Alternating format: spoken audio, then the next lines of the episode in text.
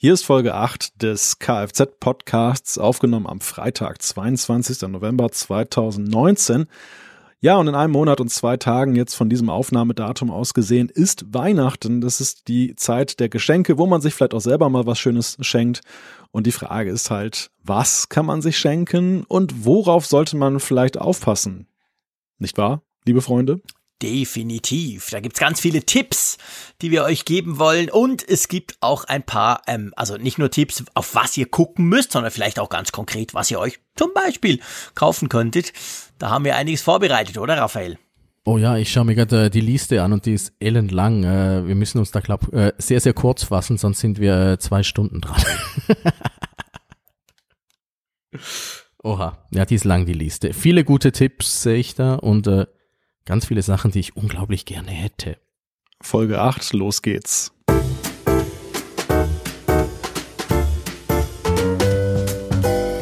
Kfz, der Podcast mit Kirchner, Frick und Zeier. Tech, Talk und Temperamente aus Deutschland und der Schweiz. Und hier sind sie, Raphael Zeyer, Jean-Claude Frick und Malte Kirchner. So, in wenigen Tagen, je nachdem wann ihr das hört natürlich, äh, gibt's ja den Black Friday. Das ist ja so eine, so eine riesige Shopping-Geschichte, vor allem online, aber auch offline immer mehr, zumindest bei uns in der Schweiz.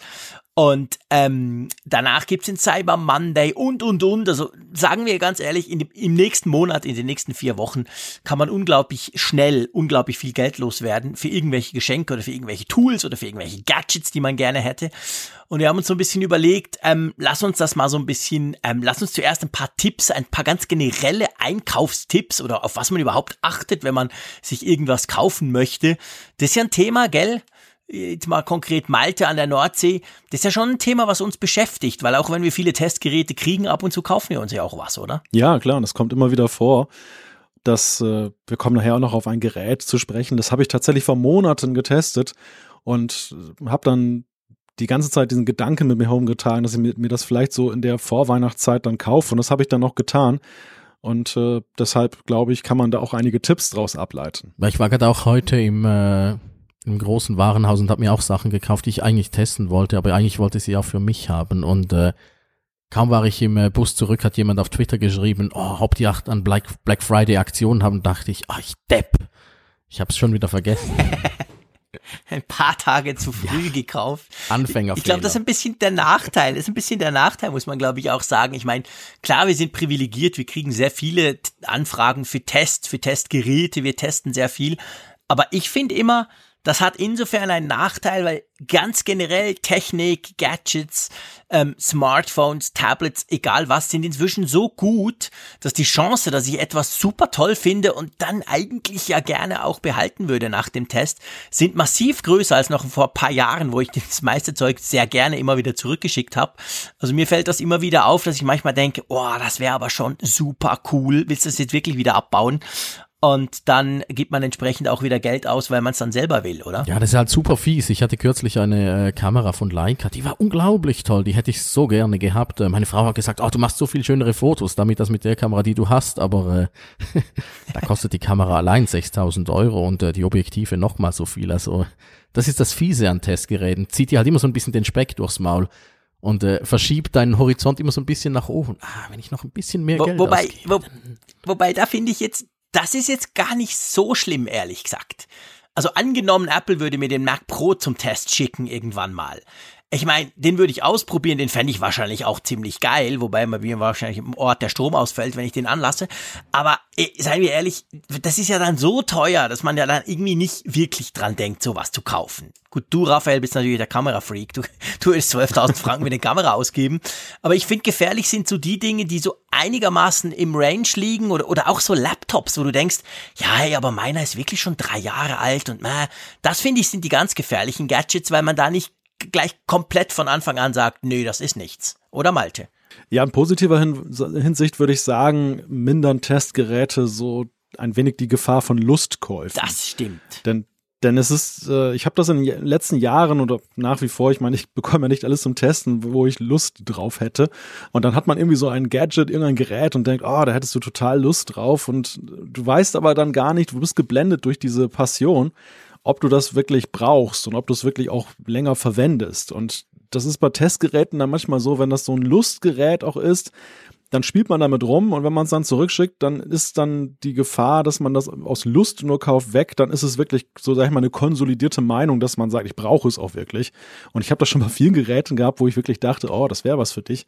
Dass, wenn ich sie mal ein paar Wochen zum Test hatte und dann waren sie wieder weg, dass ich sie dann auch eigentlich nie wieder angeguckt habe. Ja, es entzaubert sich manchmal dann auch, dann denkst du, ah, das ist so cool, wenn ich dann das alles zusammen vernetze, dann wird so toll. Und dann fängst du an und merkst, ah, das geht ja gar nicht. Und äh, dann äh, Stimmt, so gesehen haben Testgeräte auch ihr Gutes, aber äh, hin und wieder fixt es einem auch an. Bei mir sind äh, die U-Glühbirnen, die habe ich mal zum Test gekriegt. Und äh, ich fand das so eine blöde Idee mit diesen Smart-Glühbirnen. Und äh, ich hatte sie zum Test und inzwischen habe ich mir das ganze Haus voll gekauft damit. Aber das ist vielleicht ein spannender Punkt. Das ist eigentlich gleich unser erster Tipp, den wir geben können, oder? Und zwar, braucht's das wirklich oder ist überhaupt der Bedarf da? Also das finde ich ganz, ganz einen guten Punkt. Der Malte hat es eigentlich gut mit diesen, mit diesen Lustkäufen, die wir geben, die haben wir ja alle. Manchmal denkt man, ja, ich habe so viel gearbeitet und Mensch, und jetzt muss ich mir einfach was kaufen. Und dann bei uns ist es eben da meistens Technik oder Gadgets. Also ich finde das schon ein wichtiger Punkt und gerade jetzt so in Bezug auf diese nächsten zwei, drei Wochen, wo, wo wir ja quasi mit irgendwelchen äh, unglaublichen einmaligen Aktionen erschlagen werden. Ich glaube, bevor man, bevor man überhaupt guckt, bevor man überhaupt guckt auf den Preis oder auf minus 30 Prozent Rabatt und so Zeug, mal zuerst überlegen, ob man das überhaupt braucht. Ist, es tönt zwar nach gesundem Menschenverstand, aber ist schon auch ja. wichtig, oder? Ja, das ist eine gute Sache, wenn das funktioniert. Allerdings ist das menschliche Gehirn in der Beziehung auch ziemlich gemein, denn es findet mitunter auch rationale Gründe, die sich dann aber auch so als Bluff herausstellen. Ja, ich kann mich sehr gut Stimmt. selber austricksen. Ich rede mit einem, Raphael, du brauchst unbedingt einen 4K-Fernseher. Es wäre so toll. Dann schaue ich mir jeweils äh, diese 4K-Fernseher ja, genau. an und denke, die sind langsam bezahlbar. Hm. Und dann irgendwann kommt der Verstand zurück und denkt, erstens kannst du dich nicht für einen entscheiden, weil es ist so kompliziert und zweitens äh, hat so viele Folge gekostet, du müsstest dann teures Netflix haben, du müsstest einen teuren Apple TV kaufen und, und, und, und, und irgendwann ist dann die Lust wieder vorbei und äh, darum habe ich immer noch einen uralten Fernseher. Ja, das stimmt. Man kann sich selber sehr gut über, überlisten. Das, das ist bei mir nicht anders, das gebe ich zu. Ich will jetzt hier nicht so tönen, wie wenn ich mich immer dran halte. Aber ich sage jetzt mal, im idealsten Fall überlegt man sich zuerst mal ganz grundsätzlich, ja, muss es das denn sein? Und dann sind wir eigentlich schon, ich weiß nicht, wie ihr dann shoppt, aber gerade so rund um diesen Black Friday rum, aber es kann letztendlich auch Weihnachten sein, also um, um diese Termine, wo man denkt, ja, da kaufe ich mir was, finde ich schon auch wichtig, bei allen, bei allen Rabatten, die man ja kriegt. Man, man liest jetzt dann in den nächsten paar Wochen immer von ganz großen Rabatten, da hat so große Kleber drauf und rot und minus so viel und so. Aber ich, ich, ich finde trotzdem immer, man muss zuerst die Preise vergleichen. Und zwar vor allem auch, wenn man irgendwo einen Day-Deal oder einen Week-Deal oder was auch immer oder diesen Black Friday Special, der dann kommt in, in einer Woche, dass man halt mal guckt, ja, okay, da kostet so viel und angeblich ist so viel Rabatt drauf. Aber wenn du deine Preissuchmaschine anwirfst, dann stellst du vielleicht fest, äh, Moment, der kostet ja eigentlich immer so viel. Das ist jetzt da gar nicht so speziell, weil ich weiß nicht, wie es euch geht. Man lässt sich dann gern so ein bisschen verleiten von diesen großen, von diesen großen Rabattklebern, oder? Ja, auf die falle ich immer rein. Ich denke dann immer, oh, das muss so toll sein. Und dann fängst du an zu überlegen und dann irgendwann kommt dann zum Glück noch der schlaue Moment, wo du doch noch nachguckst. In der Schweiz gibt es so ein äh, Vergleichsportal, wo du alles eingeben kannst. Das finde ich unglaublich nützlich. Vor allem, da hat so eine Grafik, wo du sehen kannst, wie sich die Preise entwickeln. Da siehst du dann zum Beispiel, ob äh, Preise äh, kontinuierlich fallen oder ob es wirklich eine Ausnahme ist oder, äh, oder was es für, ob es einfach alle Jahre wieder ein bisschen hüpft oder sowas. Und das hilft unglaublich. Also das, da fliegen, da fliegen ganz, ganz viele von diesen Schnäppchenangeboten auf. Ja. Habt ihr das auch? Äh? Ja, günstiger.de ist für mich so eine Adresse, wo ich dann häufig lande, gerade bei technischen Geräten, wo ich dann, dann eben schaue, wie, ah, wie ist die Preisentwicklung, die kann man dort einigermaßen nachvollziehen und zum anderen eben auch zu gucken, ähm, welcher Price Range ist das so unterwegs. Man muss natürlich immer ein bisschen aufpassen, weil einige findige Online-Versender sind da natürlich immer so an der Spitze mit teilweise absurd niedrigen Preisen und dann muss man gucken, dann kommen dann noch Versandkosten dazu oder die haben das gar nicht vorrätig. Da waren so Einzelstücke, die sie dann eben dann zu Promotion-Zwecken da reingehauen haben. Aber wenn man so den höchsten und den niedrigsten Wert nimmt und bildet da den Mittelpunkt, dann kann man schnell feststellen, ist das Angebot zum Beispiel im hiesigen Elektronikmarkt jetzt wirklich so günstig oder liegt es über dem Schnitt, dann ist es halt nicht so gut. Mhm. Was ich auch ganz wichtig finde, und das fällt mir immer wieder, wieder auf, gerade bei diesen Special Days, dass man ganz genau schaut, um was es sich denn eigentlich handelt. Das klingt jetzt total blöd, aber irgendwie Samsung Galaxy S9 super duper toll. Und dann hat, haben die haben ja immer eine Nummer oder irgendeine Modellbezeichnung oder so. Ich meine, bei den iPhones ist noch einigermaßen einfach, da kannst du dich einigermaßen orientieren. Aber je nachdem, wie viele verschiedene Modelle das es gibt von einer Modellreihe und dann gibt es ein großes, ein kleines, ein schwarzes, es gibt irgendwie eins mit weniger Speicher, eins mit mehr, eins mit Dual SIM, eins mit nur einer SIM und so weiter. Und das ist dann immer schwierig, weil wenn man da nicht drauf guckt, dann denkt man plötzlich, wow, das ist ja ein super Angebot, aber dann stellt man fest, es ist ja vielleicht gar nicht unbedingt genau das Modell, was ich mir vorgestellt hätte, sondern es ist irgendeins, woher auch immer. Also ich denke auch da, man muss das Kleingedruckte genau lesen. Ja, bei den Haushaltsgeräten ist das besonders tricky. Also die arbeiten, da arbeiten die Hersteller wirklich mit so tausend Bezeichnungen. Die sind ja sowieso schon so kryptisch. Viele Zahlen und Buchstaben kann man sich meistens gar nicht merken. Und wenn man dann halt hinguckt, die Discounter, also diese Elektronik, großen Elektronikmarktketten, die haben dann so ihre eigenen Unterkategorien noch und dann kann manchmal auch gar keine Vergleichbarkeit so einfach hergestellt werden. Da muss man dann schon sehr dezidiert nach den Features gucken, dass man eben wirklich dann schaut, okay, das Modell hat zwar eine andere Bezeichnung, ist aber eigentlich ziemlich identisch und dann kann man halt auch oft feststellen, dass da irgendwie ein bisschen Schmuh beim Preis ist. Ja, ich erinnere mich mit Schrecken an meine Zeiten als äh, PC-Bauer, als da diese Grafikkarten, die hießen immer alle ungefähr gleich und dann hinten hat es noch irgendein kleines Buchstäbchen, und äh, wenn es das hatte, dann war es was ganz anderes. Und wenn es es nicht hatte, dann war es irgendeine billige Ramsting vom letzten Jahr, die einfach äh, einen super tollen Namen gekriegt hat. Also da muss man so höllisch aufpassen. Oder eben bei Handys, ob jetzt das Lite oder das Mini mhm. und äh, oh, nur weil jetzt äh, Galaxy S äh, XY draufsteht, ist es noch lang nicht äh, das, das Top Galaxy Handy. Da musst du wirklich äh, so gut aufpassen und äh, ja, uns fällt sowas vielleicht noch auf, aber äh, wenn jetzt äh, meine Mutter shoppen geht, die merkt doch nicht, äh, die, die schaut einfach, ich will das neue Galaxy. Und äh, das ja, ist natürlich dann, äh, da musst du genau schauen. Oder ein anderer Trick, wo ich immer reinfalle, ist, äh, wenn du siehst, oh, das iPad ist, äh, das iPad XY ist so und so viel billiger als sonst. Und dann denke ich, halt, so billig ist das gar nicht. Und dann siehst du, ah, es ist eine größere Speicher, ist das 128 Gigabyte iPad, was sie ein bisschen reduziert haben. Aber das kleinere 64 Gigabyte oder 32 Gigabyte ist immer noch viel billiger und äh, in den meisten Fällen eh vernünftiger und äh, da, da muss man so genau hinschauen, was jetzt genau vergünstigt ist und äh, was man sich dann da auch wirklich kauft, weil äh, ja die Händler sind da sehr, sehr schlau drin. Ja, ich denke auch zum Beispiel gerade so diese diese Geschichte bei Smartphones geht's ja noch. Also Galaxy S9, ja, wir wissen's, okay, vielleicht meine, meine Mutter wahrscheinlich nicht, dass das das Modell vom letzten Jahr ist. Und gerade so bei diesen, bei diesen Special Days, bei diesen, bei diesen großen Rabatt- äh, und, und Shopping-Tagen, da werden ja oft die letztjährigen Top-Modelle deutlich vergünstigt. Also da kann man zum Teil wirklich gute Schnäppchen machen. Aber ich habe zum Beispiel auch schon gelesen, neuestes Galaxy S9 und dann denkst du so, ja, okay, klar, das ist ja von diesem Jahr, wow, geil, das ganz neue Galaxy S-Ding und das kostet nur irgendwie 500 Franken. Krass, das war doch 1000 gerade noch. Aber es ist halt das neueste S9, also ja, das neueste ist vom letzten Jahr. Also es ist zwar ein neues Gerät, aber es ist das Vorjahresmodell. Also ich glaube, da muss man gucken. Und ich finde, Apple zum Beispiel ist da besonders fies. Gerade zum Beispiel bei den iPads oder auch bei den MacBooks.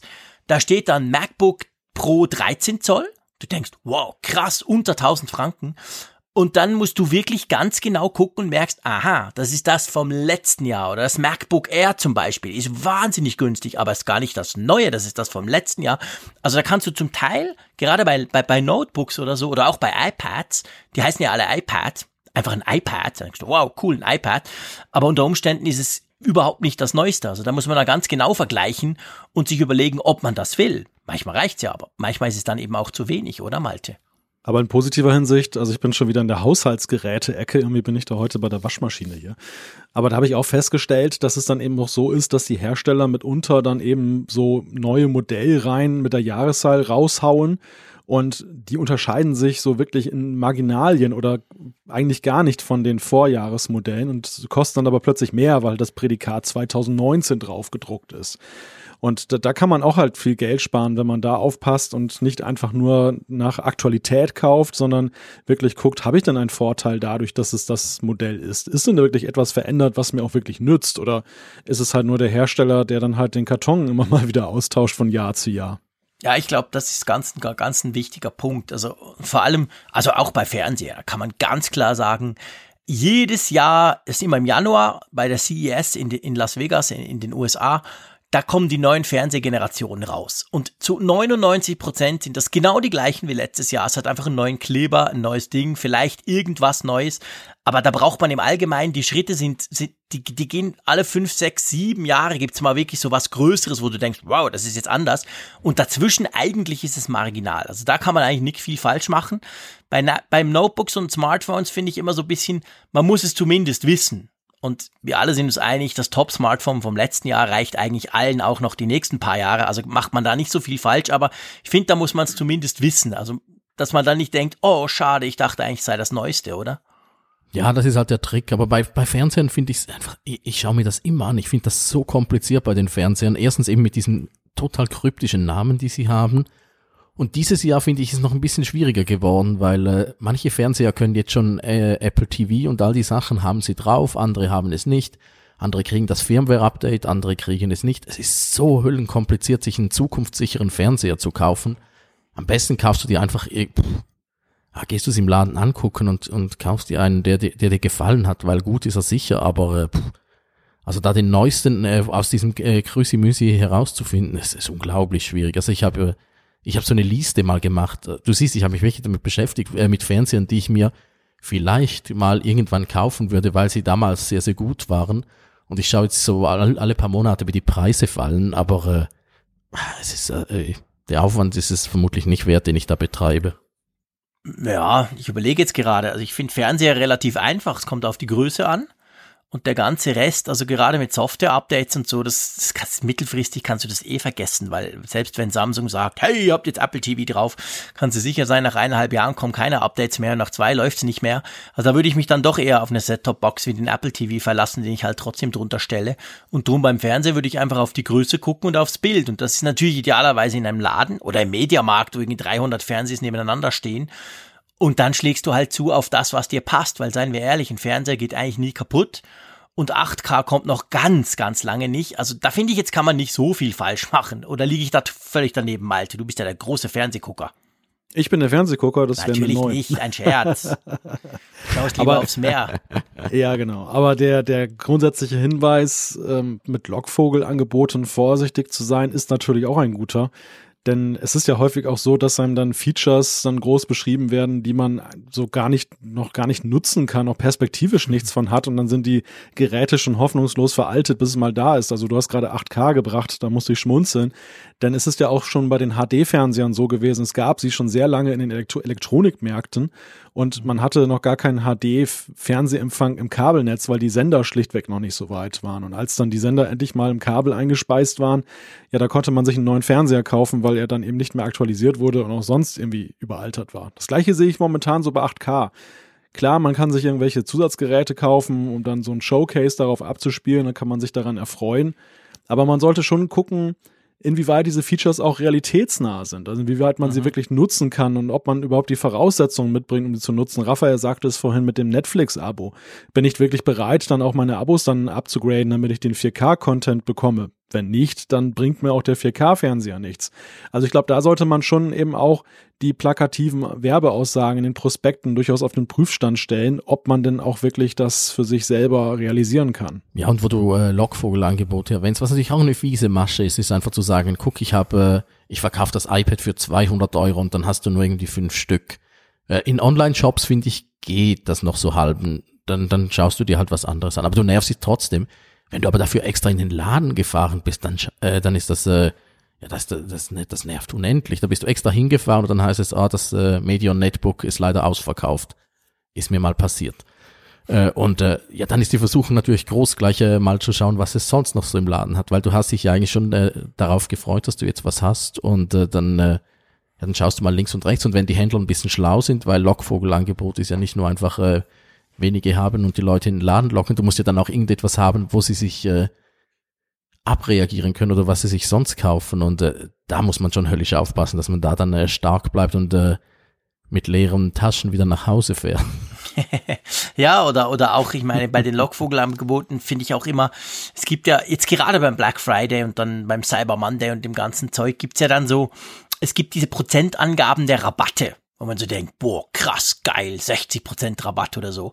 Und oft ist das halt so, dass ja der Preis, der 100% entspricht, nicht annähernd dem Preis entspricht, den man eigentlich zahlen muss in den letzten Wochen oder Monaten, sondern man nimmt halt dann irgendwie einen originalen UVP, der mal ausgerufen wurde und der aber schon lange nicht mehr gilt und rechnet dann anhand dessen die, die Prozente hoch. Also da sollte man sich auch nicht blenden lassen, sondern halt immer vergleichen, weil du dann siehst, aha, der Normalpreis, der war auch schon 50 Prozent und dann ist dann halt, wird's dann halt nur noch ein 10 Prozent oder 20 Prozent Angebot, was auch okay sein kann, aber da sollte ich mich auf keinen Fall blenden lassen, weil, weil es ist selten so ein großer Rabatt, wie wirklich angeschrieben wird jetzt in den nächsten paar Wochen, oder? Ja, UVPs sind, glaube ich, im Technikbereich sowieso mal mit großer Vorsicht zu genießen. Also die einzige Firma, wo ich sagen würde, dass diese Preisempfehlung oder der, der Preis dann eine gewisse Verlässlichkeit hat, das ist tatsächlich Apple. Bei denen ist es ja wirklich so, dass die Produkte ja auch dann noch nach unglaublich langer Zeit halt konstant auf dem Preisniveau sind und dann eher vom Markt genommen werden, als dass sie groß rabattiert werden. Aber bei allen anderen Herstellern sind es halt häufig auch Fiktivzahlen, die werden schon unterschritten, wenn sie ausgerufen wurden. Und ganz zu schweigen davon, wenn man dann eben ein Dreivierteljahr später kauft, dann, wenn dann die, die Geschenkesaison ist. Ja, da, da gebe ich dir recht. Also da, da würde ich auf jeden Fall auch sehr, sehr vorsichtig mit sein, solche Bezugsgrößen zu nehmen. Man sollte da besser gucken, was man eben, was, was andere Händler eben nehmen und dann, dann schauen, ob das günstig ist. Ja, gerade bei Android-Handys, wenn ich die jeweils im Frühjahr teste, schreibe ich unten immerhin äh, nach dem Fazit. Und übrigens, äh, wenn man sich bis äh, Black Friday geduldet, kann man sie zum halben Preis kaufen. Das ist eigentlich meistens so. Wir haben vor ah, zwei Jahren haben wir, glaube ich, ein Galaxy S, was war es, ein Galaxy S9 haben wir für meine Schwiegermutter zum äh, halben Preis gekauft an Black Friday. Also das ist wirklich äh, krass, wie da die Preise äh, purzeln. Da lohnt es sich wirklich äh, drauf zu achten, aber bei Apple, Apple ist viel, viel preisstabiler. Da gibt's aber hin und wieder auch Händler, die, die dann unter äh, Einkaufspreis verkaufen, was auch krass ist. Einfach in der Hoffnung, dass sie äh, noch äh, weitere Folgekäufe äh, generieren, dass die Leute dann noch eine Hülle kaufen oder irgendwas zusätzlich. Habt ihr das auch in Deutschland, oder? Dass es manchmal äh, iPads für kriminell tiefe Preise gibt. Das ist eine gute Frage. Mag sein, also ich muss gestehen, dass ich so immun bin gegen solche Angebote, dass ich wahrscheinlich sie gleich ausblende innerlich.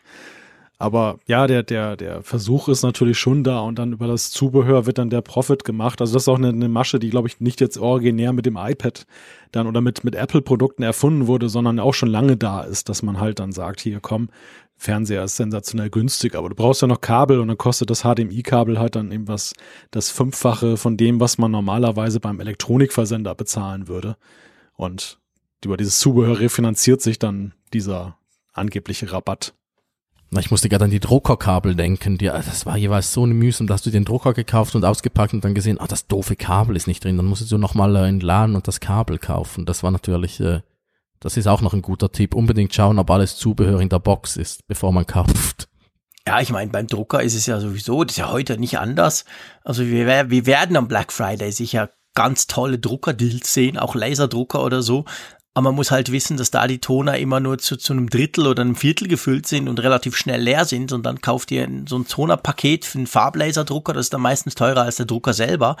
Das muss man halt wissen. Also das, das stimmt, das sind dann letztendlich Zusatzkosten, die muss man, die muss man einfach einrechnen oder man muss zumindest gucken, was gehört alles dazu, damit man weiß, okay, reicht mir das oder was brauche ich denn noch zusätzlich? Ich meine, du hast vorhin gesagt, Raphael, beim Fernseher, du hast selber gesagt, ja, okay, ich kaufe mir so einen schönen 4K-Fernseher vielleicht, aber ich brauche ja dann noch eben Apple TV, vielleicht sogar so eine Box und dann noch ein Abo dazu und und und. Also ich glaube, das ist auch ein wichtiger Punkt, je nach Gadgets, nicht bei allen Gadgets so. Es gibt natürlich auch viele, die packst du aus, legst los und hast einfach Freude und die kosten nichts zusätzlich, aber bei vielen gibt's halt dann noch zusätzlich irgendwelche Kosten und sei es schon nur, dass du noch irgendein Abo abschließen musst, oder? Ja, ich bleib noch mal bei den Kabeln. Das ist auch wirklich so ein alter Trick von Elektronikmärkten, dass dann gerade so, also noch aus den Zeiten, wo man ins Geschäft ging und gekauft hat, Samstagnachmittag. man kauft einen Fernseher und dann will man den natürlich in Betrieb nehmen, aber es ist dann irgendein Zubehörteil fehlt halt, ist nicht inklusive. Und dann verkaufen sie einen zu völlig überteuerten Preisen das Zubehör. Wo es natürlich schlauer gewesen wäre, man würde warten und es dann in der nächsten Woche irgendwie bestellen oder so, sonst wo kaufen, wo es günstiger ist. Und da muss man halt auch so ein bisschen aufpassen. Ich finde, also das ist natürlich immer schwer zu sagen. Wenn man so einen Spontankauf tätigt, ist es natürlich leicht gesagt, dass, dass man das vorausschauend hätte planen sollen. Aber ich finde grundsätzlich, wenn der Verstand mitarbeitet, ist es immer, immer praktisch und dann kann man eben auch dann schauen, dass man nicht in solche Fallen hineinläuft, weil man einfach schlichtweg es sofort ausprobieren möchte. Mhm.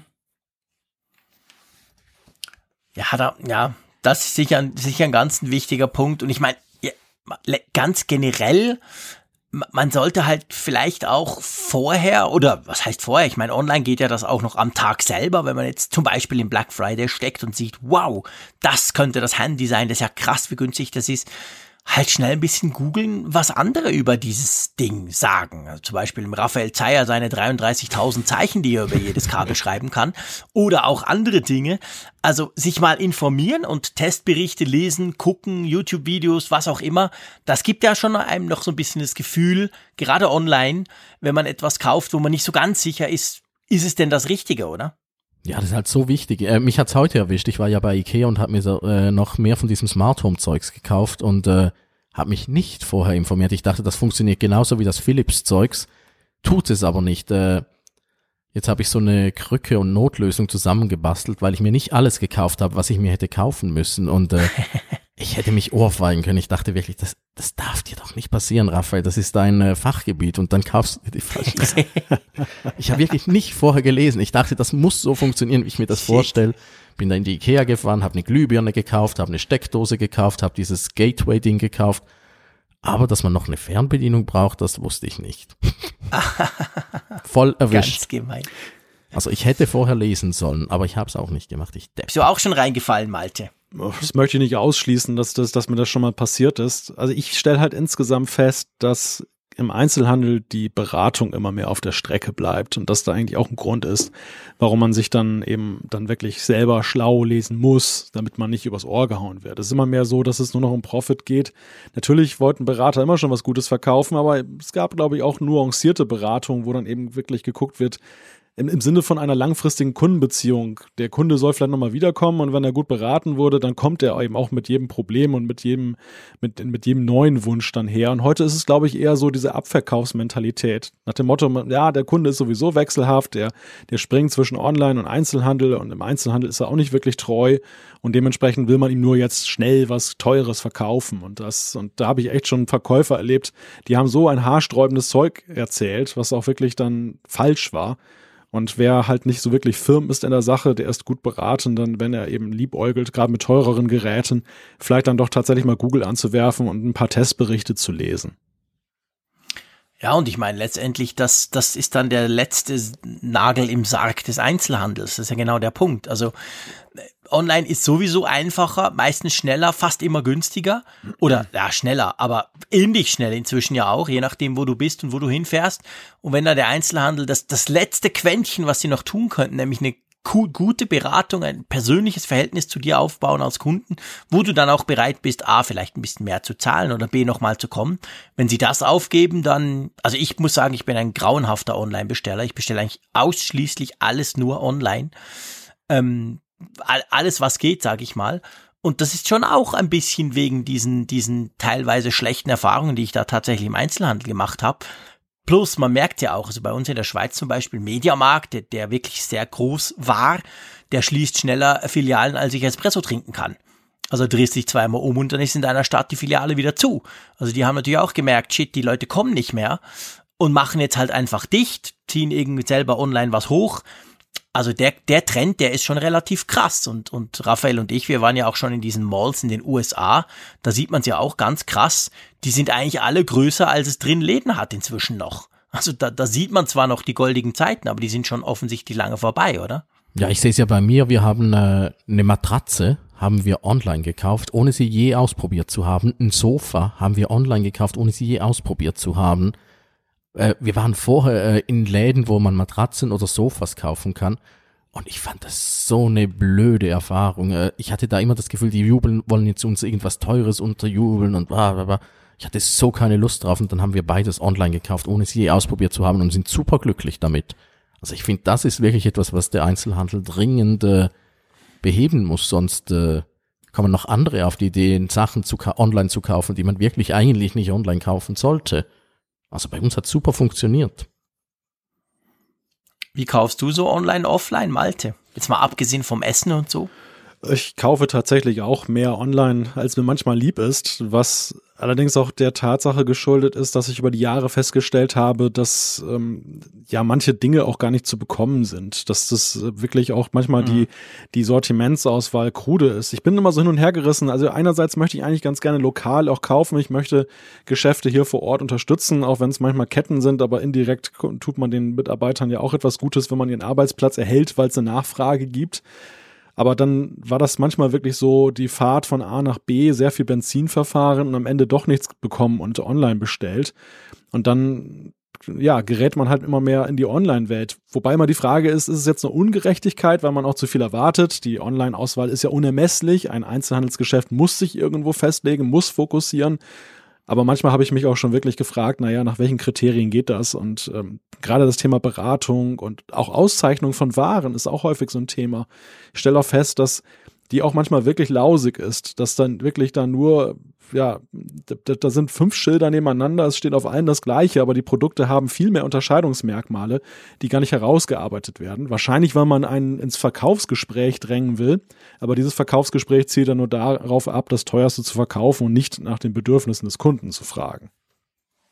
Ja, ich mir ist jetzt gerade noch eingefallen, meine Fotokamera, meine letzte, die ich mir gekauft habe, die habe ich äh, beim kleinen Fotogeschäft in der Stadt gekauft, aus dem einfachen Grund, weil ich unglaublich froh drum bin, dass die noch da sind, weil äh, in der Schweiz schließen Fotofachgeschäfte, ja, es gibt fast keine mehr und die in St. Gallen gibt's noch und äh, ich war da schon mal so froh, dass die da sind, da konnte ich schnell mit der Kamera hin, die haben sie für mich eingeschickt, repariert und alles.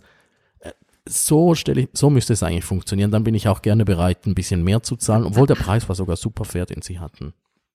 Aber was ich mich noch gefragt habe, Malte, du hast ja doch so ein, äh, wie nennt man das auf Deutsch, dieses Trottinett äh, mit Motor, äh, Scooter. Ein E-Scooter, ja. Ja, hast du den vorher ausprobiert oder hast du den direkt online gekauft? Den habe ich ja tatsächlich nur geleast. Insofern ist es mir relativ leicht gefallen, darauf einzugehen. Aber ich hatte lange Zeit auch überlegt, mir einen zu kaufen. Und da äh, habe ich dann auch wirklich dann sehr viel geguckt nach Testberichten und so. Also die, die Möglichkeit, den, den hier vor Ort zu testen, ich weiß nicht, ich meine, es gab gar keine. Es gibt hier zwar in den Einkaufsmärkten nicht zugelassene für den Straßenverkehr, die man nur privat nutzen kann oder auf Privatgelände nutzen kann, aber nicht eben diese Modelle, für die ich mich interessiert habe. Also da hatte ich gar keine Wahl. Eben gibt's nur online, ne? das ist auch lustig. Äh, was auch noch ein wichtiger Punkt ist, was, was ich jeweils mache, bevor ich mir irgendwas, oder ich werde immer gefragt, Raphael, welches Handy soll ich mir kaufen? Äh, ich brauche ein neues Handy, Raphael, hilf mir bitte. Äh, dann sage ich immer als erstes, äh, wie viel Geld willst du ausgeben? Sag mir jetzt äh, ein Budget und, und danach ja. schauen wir. Äh, ich finde, das hilft auch ungemein, ne? wenn man, äh, ich glaube, wenn ich mir wirklich mal einen Fernseher kaufen würde, würde ich auch vorher sagen, so und so viel darf der kosten und dann, dann würde ich mich erst entscheiden. Ich finde, Budget zuerst festlegen ist eigentlich immer eine sehr, sehr gute Entscheidung. Macht ihr das auch so oder lasst ihr euch da von den Angeboten leiten? Ja, ich mache das auch so. Also ich, ich finde ich finde gerade jetzt auch bei diesen Schnäppchentagen, wo man ja sagt, okay, es gibt so ein paar Dinge, die hätte ich eigentlich ganz gern, aber da war ich bis jetzt noch entweder zu faul oder so wichtig war es dann auch nicht. Aber jetzt ist ja vielleicht, vielleicht gibt es ein gutes Angebot darunter, aber gerade auch da finde ich, muss man sich klar ein Budget sagen und sagen, okay, bis da würde ich gehen und dann, wenn es da gerade was gibt, okay, toll. Wenn es mehrere gibt, wow, kann ich sogar aussuchen.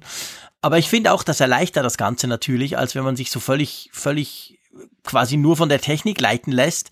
Weil dann ganz ehrlich gesagt, erstens gibt man am Schluss eigentlich immer mehr Geld aus und es ist halt sehr fraglich, ob dann dieses mehr an Geld auch mehr an Features ist und man die überhaupt auch braucht.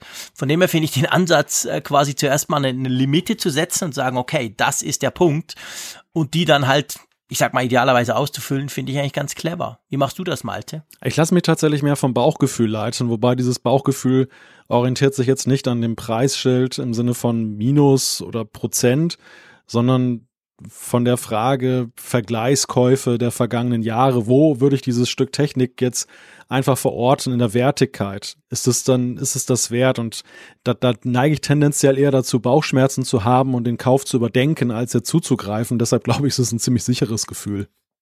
Ja, apropos Gefühl, was auch noch ganz, ganz nützlich ist, finde ich, ist eine Liste machen, bevor irgendwie so groß Einkaufsdays losgehen, äh, bevor irgendwie Black Friday oder Cyber Monday oder wie, oder wie, wie ist der andere da, Singles, äh, das Ding aus China, mhm. äh, Sing, heißt der das? Singles Day, der ist schon durch, genau. Ja, der Karnevalsanfang einfach. äh, da, ich finde es wirklich schlau, wenn du äh, eine Liste machst, was du äh, gerne hättest. Äh, erstens äh, wirst du dann nicht erschlagen von den unglaublich vielen Angeboten. Du kannst genau abchecken, hat es äh, hat es Fernseher, hat es einen Nintendo Switch, hat es äh, ein Galaxy S, lalala. Äh, und dann, dann fällst du auch nicht so in Spontankäufe rein.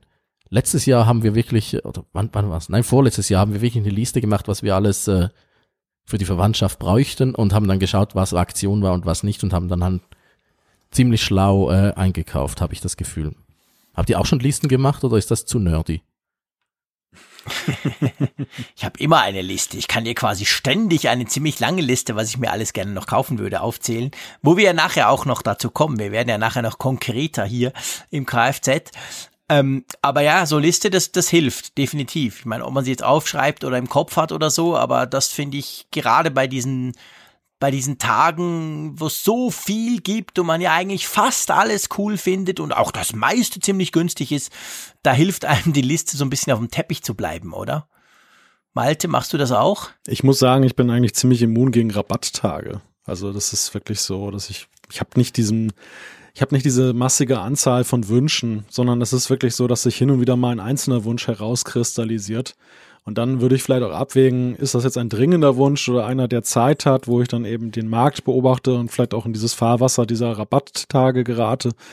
Aber so grundsätzlich muss ich sagen, bin ich ziemlich immun. Ich bin irgendwie, vielleicht bin ich irgendwie gesättigt, ich weiß es nicht. Das ist, früher war es, glaube ich, auch mal, waren auch mal mehr Begehrlichkeiten da. Ja, bei mir kommt eben dazu, dass ich äh, den Einkauf für die halbe Verwandtschaft machen muss. Die kommen dann eben zu mir und sagen, Raphael, ich brauche mal langsam ein neues Handy. Dann sage ich, jetzt warten wir mal bis Ende November und äh, dann kaufen wir. Dann habe ich da so die Liste und schaue, ah, wir brauchen ein neues Handy für den, für den brauchen wir noch das und äh, ja, ich bin ein kleines Einkaufsunternehmen hin und wieder. ja, dann würde ich mir auch eine Liste machen, wenn ich so viele Wünsche von Leuten hätte. Na, stell dir vor, ich vergesse was. Das wäre dann doof. genau. Ich finde noch wichtig, wenn man ähm, gerade, aber nicht nur, aber vor allem eigentlich online, wenn man online äh, Dinge bestellt. Oft ist es ja so, man sieht irgendwas und denkt, uh, guter Preis, egal ob jetzt Black Friday oder nicht.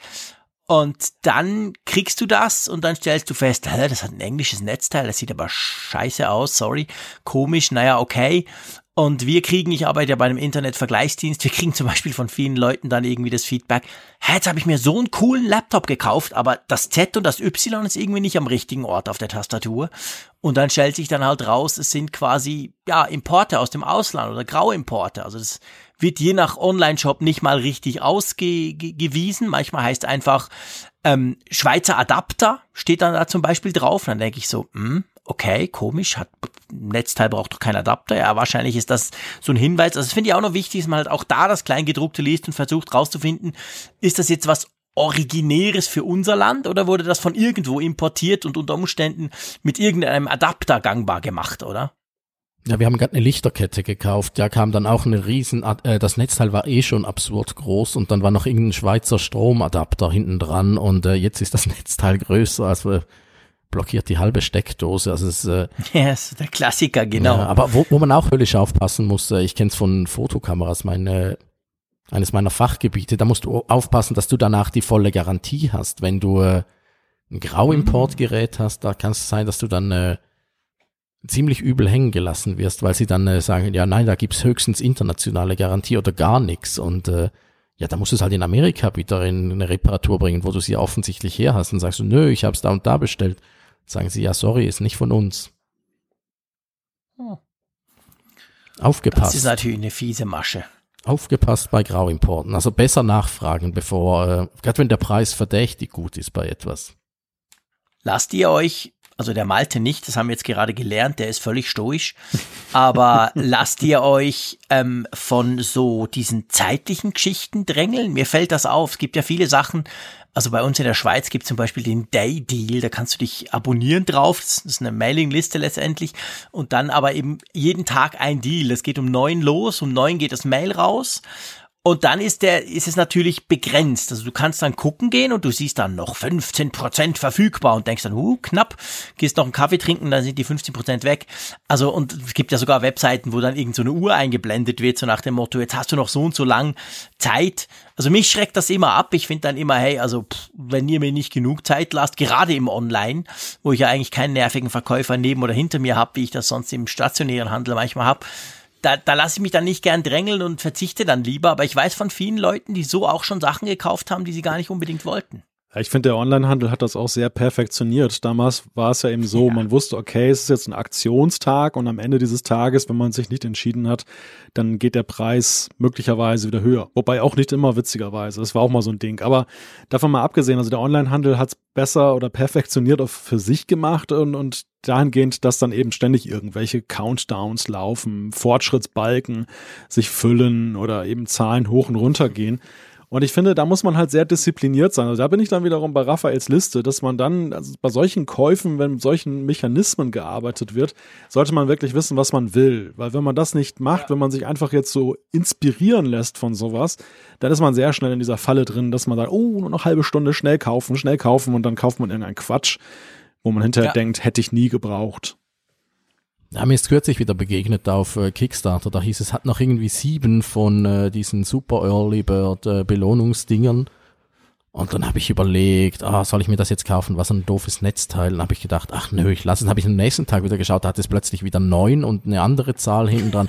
Also Entschuldigung, äh, das ist wirklich fies. Wo, wo ich reinfalle, immer mal wieder, ist, äh, da, äh, das ist auch ein Tipp übrigens an diesen Black Fridays und so sind äh, viele Apps und äh, Software auch äh, halber Preis oder so. Da habe ich mir auch schon Software gekauft, die ich dachte, hm, vielleicht brauche ich die irgendwann mal. Ah, einfach weil sie halber Preis war und habe sie dann vermutlich eher nicht gebraucht. Aber äh, da falle ich eher rein als äh, bei Sachen, die du dir dann äh, nach Hause liefern musst. Bei Software geht's halt auch so schnell, da denkst du, hm, vielleicht brauche ich es mal. Oder irgendein Spiel, mhm. was, ich, was ich immer schon mal gesehen habe, das ist halber Preis und kostet noch fünf Euro. Da denke ich, ja, komm, ah, das, äh, nimm's mal, vielleicht spielst du es dann ja mal und dann spiele ich es gar nicht. ich habe so ein paar von denen.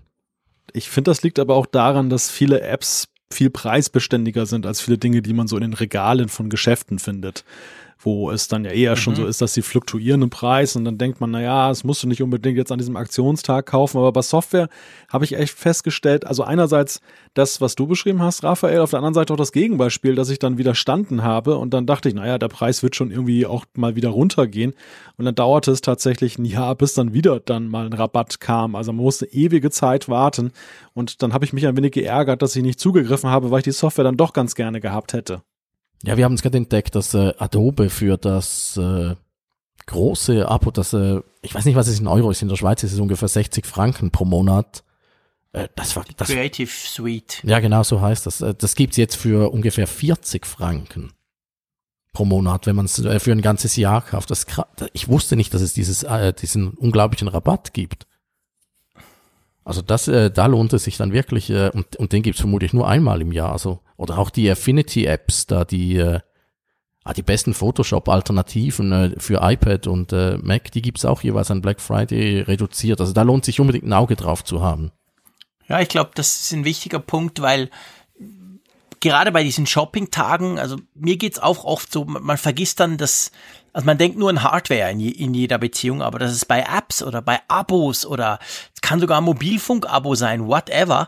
Da gibt's inzwischen eben auch. Also dieser Black Friday ist längst nicht, nicht mehr nur quasi neue Smartphones und Co., sondern da, da gibt's durch die Bank zum Teil gute Abos oder beziehungsweise eben gute Apps oder einfach massive Rabatte. Also auch da gucken lohnt sich, aber auch da gilt natürlich alles andere, was wir gesagt haben. Also wenn man es braucht, wenn ich es nicht brauche, dann sitze ich plötzlich auf einem Mobilfunk-Abo zusätzlich. das macht natürlich auch keinen Sinn.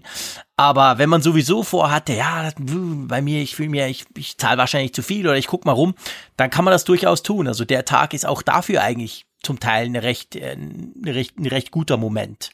Ich habe noch einen faulen Trick für äh, reduzierte Apps. Äh, meistens, es gibt immer so Listen, meistens von amerikanischen Blogs und so, welche Apps gerade Aktion sind und Rabatt und so. Mhm. Ja, das ist mühsam. Viel einfacher ist es, in die App Store Charts zu gehen. Weil andere haben sich die Mühe vorher schon gemacht, die reduzierten Apps zu finden. Und da siehst du dann immer, welche Apps äh, gerade oben in den Charts sind. Die sind meistens reduziert. So mache ich das jeweils. Das ist ganz ein fauler Trick und funktioniert ziemlich zuverlässig. Schwarmintelligenz, hurra. Was haben, haben wir noch einen Tipp? Oh ja, Okkasionen. Okkasionen äh, finde ich ganz, ganz wichtig. Äh, man muss nicht ja. alles neu kaufen. Stimmt. Bei der Waschmaschine würde ich das nicht unbedingt sagen, aber da ist ja auch Malte der Spezialist. ähm, aber ja, grundsätzlich, ja, das kommt ein bisschen drauf an, ich glaube, was es ist, oder? Also bei Okkasionen, mir fällt einfach auf, also zum Beispiel bei Ricardo oder bei eBay, wie es ja, wie es ja in Deutschland und, und überall außer der Schweiz ist, man kann halt auch ziemlich reinfallen. Also ich finde, da ist es zum Teil fast noch schwieriger zu gucken, ob denn das, also nicht unbedingt, was man will, aber ob denn das dann auch wirklich dem entspricht, was der mir da irgendwie erklärt, oder? Sag doch mal kurz für die Deutschen, was eine Okkasion ist. Ah, das kennt ihr gar nicht? Also nicht neu. Also gebraucht. Äh, gebraucht. Sagt ihr dem? Ja, gebraucht. gebraucht. Okay, das ist ein gebraucht. ziemlich, das ist ein ziemlich äh, wenig gebrauchtes Wort in Deutschland, Okkasion. ja. Der Experte für Weißwaren und ungebrauchte Wörter. Hast du auch schon Sachen gebraucht gekauft? Ja, habe ich tatsächlich. Also das, äh, mein, mein erstes äh, MacBook Air habe ich gebraucht gekauft in einem Auktionsportal für einen ziemlich günstigen Preis und ich war sehr zufrieden damit. Also es war tatsächlich eher auch so ein Lustkauf, weil es irgendwie so günstig erschien und ich dachte, naja, wenn es nichts taugt, dann äh, ist das Geld halt mehr oder weniger nicht, ist der Schaden nicht so riesig groß und es war dann über Jahre mein treuer Begleiter. Also das kann man durchaus ins Auge fassen. Und du, Raphael? Ich sehe sie jeweils beim äh, älteren Bruder meines äh, Götti-Buben, äh, Götti das kennt ihr auch nicht in Deutschland. Wie, wie heißt das nochmal? Paten, Patenkind. Patenkind, ja. Patenkind, ja genau, auf jeden Fall, der kauft sich auch seine Fotoausrüstung halt Secondhand und äh, hat eine unglaublich gute Fotoausrüstung so zusammenbekommen und äh, gerade Objektive oder sowas kannst du eigentlich ziemlich äh, sorgenfrei äh, Secondhand kaufen.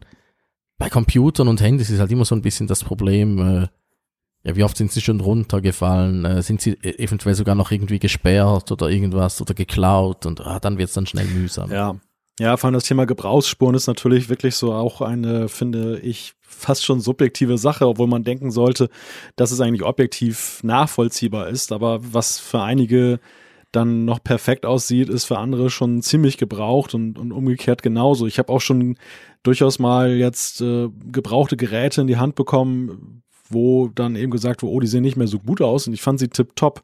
Also das, das ist, glaube ich, auch so ein Punkt, und das ist natürlich gerade im, im Zusammenhang mit Geschenken so eine Sache. Also für Geschenke, finde ich, eignen sich solche Sachen oder ist das Risiko noch viel größer, dass man eben eine Bauchlandung hinlegt, weil es dann sich doch nicht so toll eignet, als wenn man jetzt für sich selber einfach etwas kauft, weil man sagt, okay, ich will mir was gönnen, ich will ein Spielzeug haben, aber ich will jetzt nicht den Neupreis dafür ausgeben und dann man selber ist ja nachsichtiger. Ja, das stimmt. Also ich glaube eben, also man kann es nicht generalisieren letztendlich. Das gilt ja für vieles, also was wir jetzt hier gesagt haben, aber ich finde auch gerade bei den gebrauchten Dingen, man kann ganz fantastische Schnäppchen machen und dann wirklich sich quasi immer freuen und denken, boah, krass, wie, wie wenig ich bezahlt habe dafür. Aber man kann auch halt auch ab und zu irgendwie reinlaufen oder einfach, dass man merkt, ups, das war jetzt nicht so ganz das Richtige oder eben sieht viel gebrauchter aus oder so. Von dem her muss das natürlich jeder selber abschätzen ich finde bei, bei den Gebrauchten, also es, es gibt so zwei, es gibt für mich zwei Arten. Ich, ich tue ab und zu, eben bei uns ist nicht eBay, bei uns heißt Ricardo. Oder auch, es gibt auch andere Plattformen. Ich, ich scanne die ab und zu nach Dingen, wo ich denke, vielleicht weiß der eine oder andere gar nicht mehr so genau oder was das eigentlich ist. Es gibt ja oft so irgendwie in der Verwandtschaft und da merkst du, hey, da ist noch was rum, komm, ich verkauf das.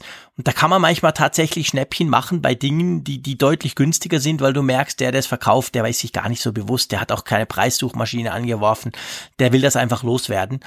Und dann ist es aber schon auch so, also ich finde auch bei gebrauchten Sachen gilt, wenn es super günstig ist, wenn es zu schön ist, um wahr zu sein, ist es meistens auch nicht wahr. Ja, und ich finde auch bei gebrauchten Sachen, da, da gilt fast das gleiche wie bei diesen Zeitdruckangeboten. Man sollte sich selber nicht zu sehr unter Druck setzen, jetzt etwas mhm. gebraucht haben zu wollen. Denn ich habe schon festgestellt, Dinge, die ich gerne gebraucht gekauft hätte und ich habe reingeguckt und es gab dann tatsächlich nur ein, zwei Angebote und die waren auch nicht mal besonders gut.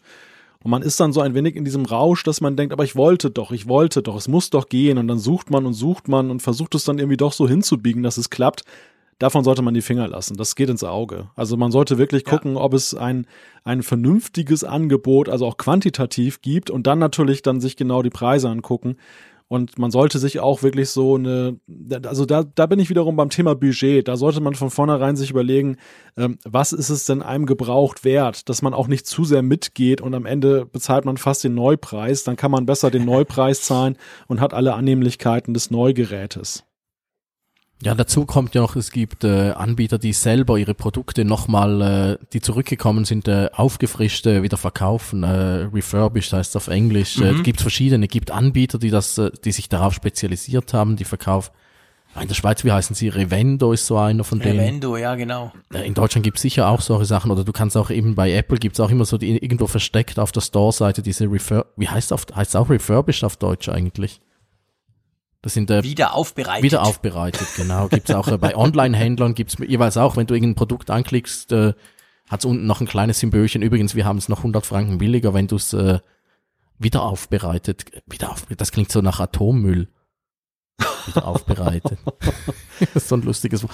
Äh, ja, auf jeden Fall. Äh, das kann sich schon noch lohnen, wenn du so ein offizielles Zertifikat hast, dass es auch wirklich wieder okay ist. Es heißt tatsächlich in Deutschland auch refurbished auf, beim Apple Store. Ich habe gerade mal nachgeguckt.